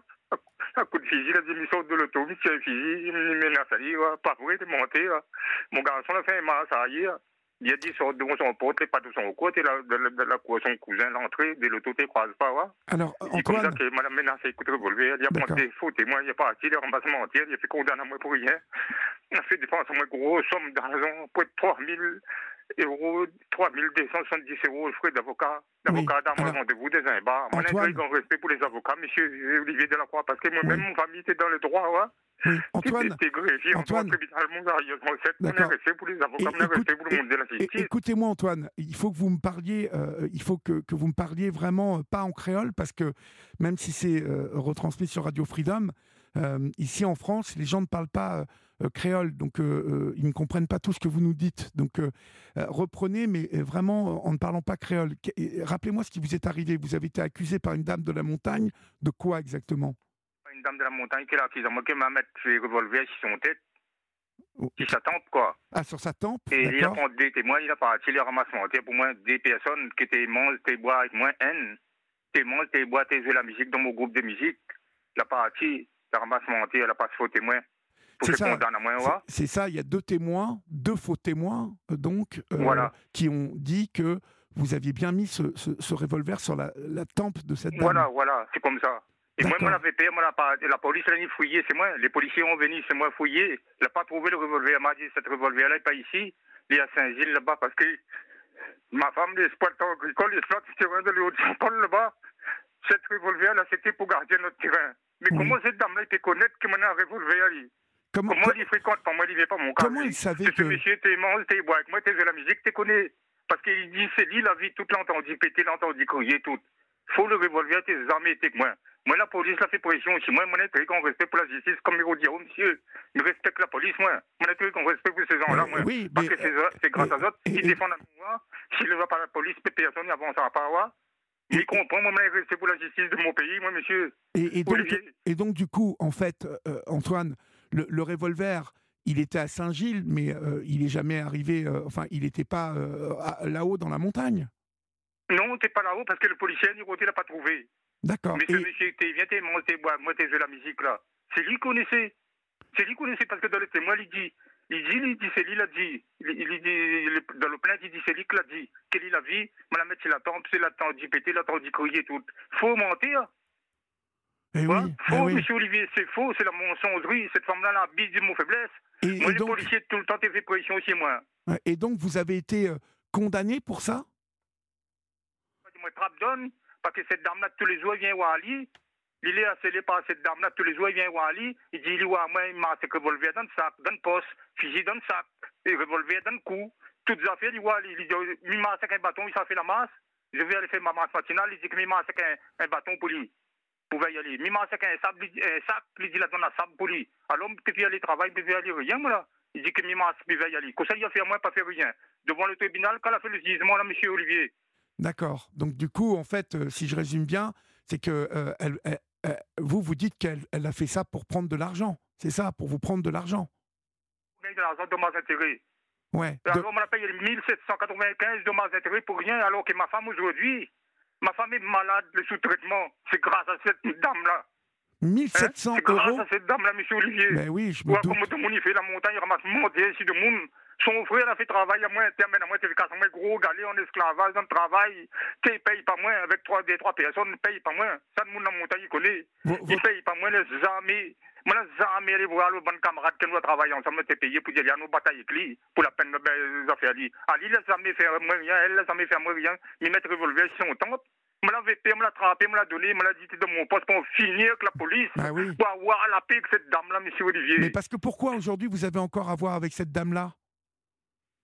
Pardon Elle vous demande encore de l'argent aujourd'hui? Non, aujourd'hui, il demande plus l'argent, il m'a fini condamné pour rien, moi, mais ça, il fait mal à moi comme il va de l'État. Ah, ben ma oui, femme est là, ça. la brise mon vie. Oui, ça, ça- vous ne vous en remettez pas en fait de tout ça. Vous ne vous en remettez On vit, pas. nous. Et les gens, ils ont cru à tout ça, euh, Antoine, ou, ou les gens, ils vous regardent un peu comme si vous étiez euh, coupable, ou, ou, euh, les gens, ils vous connaissent et ils savent que c'est pas vrai? Et non, ben cette femme-là, il n'a il sait en dehors la police, il connaît en dehors la justice. Tant mieux pour elle. Mhm. Moi, je pratique la religion tamoul pendant 40 ans, monsieur Olivier Delacroix. En plein carême, là, elle la casse mon carême. Ma pagaille m'a si le fait. Me l'a fait 17 mars si le fait en 17 ans. Me l'a mal des fois, j'écoute tout le monde de famille pratique en tamoul. Aujourd'hui, misère de mon bon Dieu, d'ici la tête de mes enfants, monsieur Olivier Delacroix, que tous les habitants de la montagne, Saint-Denis dans les hauts, et Antoine, Antoine, dit Titoine. Me l'a jamais, mais cette dame-là, que revolver, elle n'a jamais fait à moi rien. C'était ma belle-fille, elle était agressée vraiment, elle. Dis la vérité, mais dis donc, bon Dieu, moi, devant mon appel, causes écho, mais de la s'appelle, moi, là, monsieur. Hein? Dans mon petit temps, tamoul, mais pratique la religion depuis 40 ans, monsieur. De père en fils. Tout le monde va mêler dans la religion dans mon Aujourd'hui, mais j'ai de bon Dieu, j'ai de mes enfants. Oui. Cette dame-là a menti, elle a menti la bise de mauvais blesses. Vous faites condamner à moi, elle y a mon carte à moi partout avec tout le monde. La montagne, oui, madame, elle a revolvé son tête. Oui, madame, elle a revolvé son tête. Mais elle n'a jamais revolvé son tête. Moi, elle n'a jamais fait rien. C'est ma belle-fille, monsieur Olivier. Alors, qu'est-ce qu'elle a ma- fait? Qu'est-ce qu'elle a fait, votre belle-fille? Je comprends pas. Elle a, elle- elle a fait quoi dans tout ça, la belle-fille? Hein? Qu'est-ce qu'elle a fait, votre belle-fille, dans tout ça? Mon belle-fille, elle est sautée coiffeuse. D'accord. Ok. Bon, bah écoutez, euh, Antoine, euh, je ne sais pas quoi vous dire sur cette histoire-là, parce que le problème, c'est que si c'est euh, condamné, si j'espère en tout cas que, que vous allez pouvoir résoudre ces problèmes-là, et que, bon, maintenant, s'il si, s'il n'y a pas d'appel et tout ça, ça va être compliqué. Bah, je vous souhaite plein de courage, en tout cas, Antoine, et puis j'espère que ça vous a fait du bien de, de nous parler un peu ce soir, euh, parce que ça n'a pas l'air d'être cicatrisé, cette histoire. Chers amis, c'est la fin de votre libre antenne. J'espère que vous avez passé un euh, bon moment. Euh, merci pour tous vos messages pour, pour Daniela. Et puis, bien évidemment, on vous tiendra au courant de la suite des événements, s'il y en a, hein, évidemment. Mais on, va continuer et on ne va pas la laisser tomber. Et euh, on vous donnera des nouvelles. Dormez bien, faites de beaux rêves. Je me réjouis de vous retrouver demain à partir de 22h15. Et en attendant, prenez soin de vous. N'oubliez pas qu'ici on vous aime. Salut, maintenant ce sont les programmes de la nuit avec Marlène.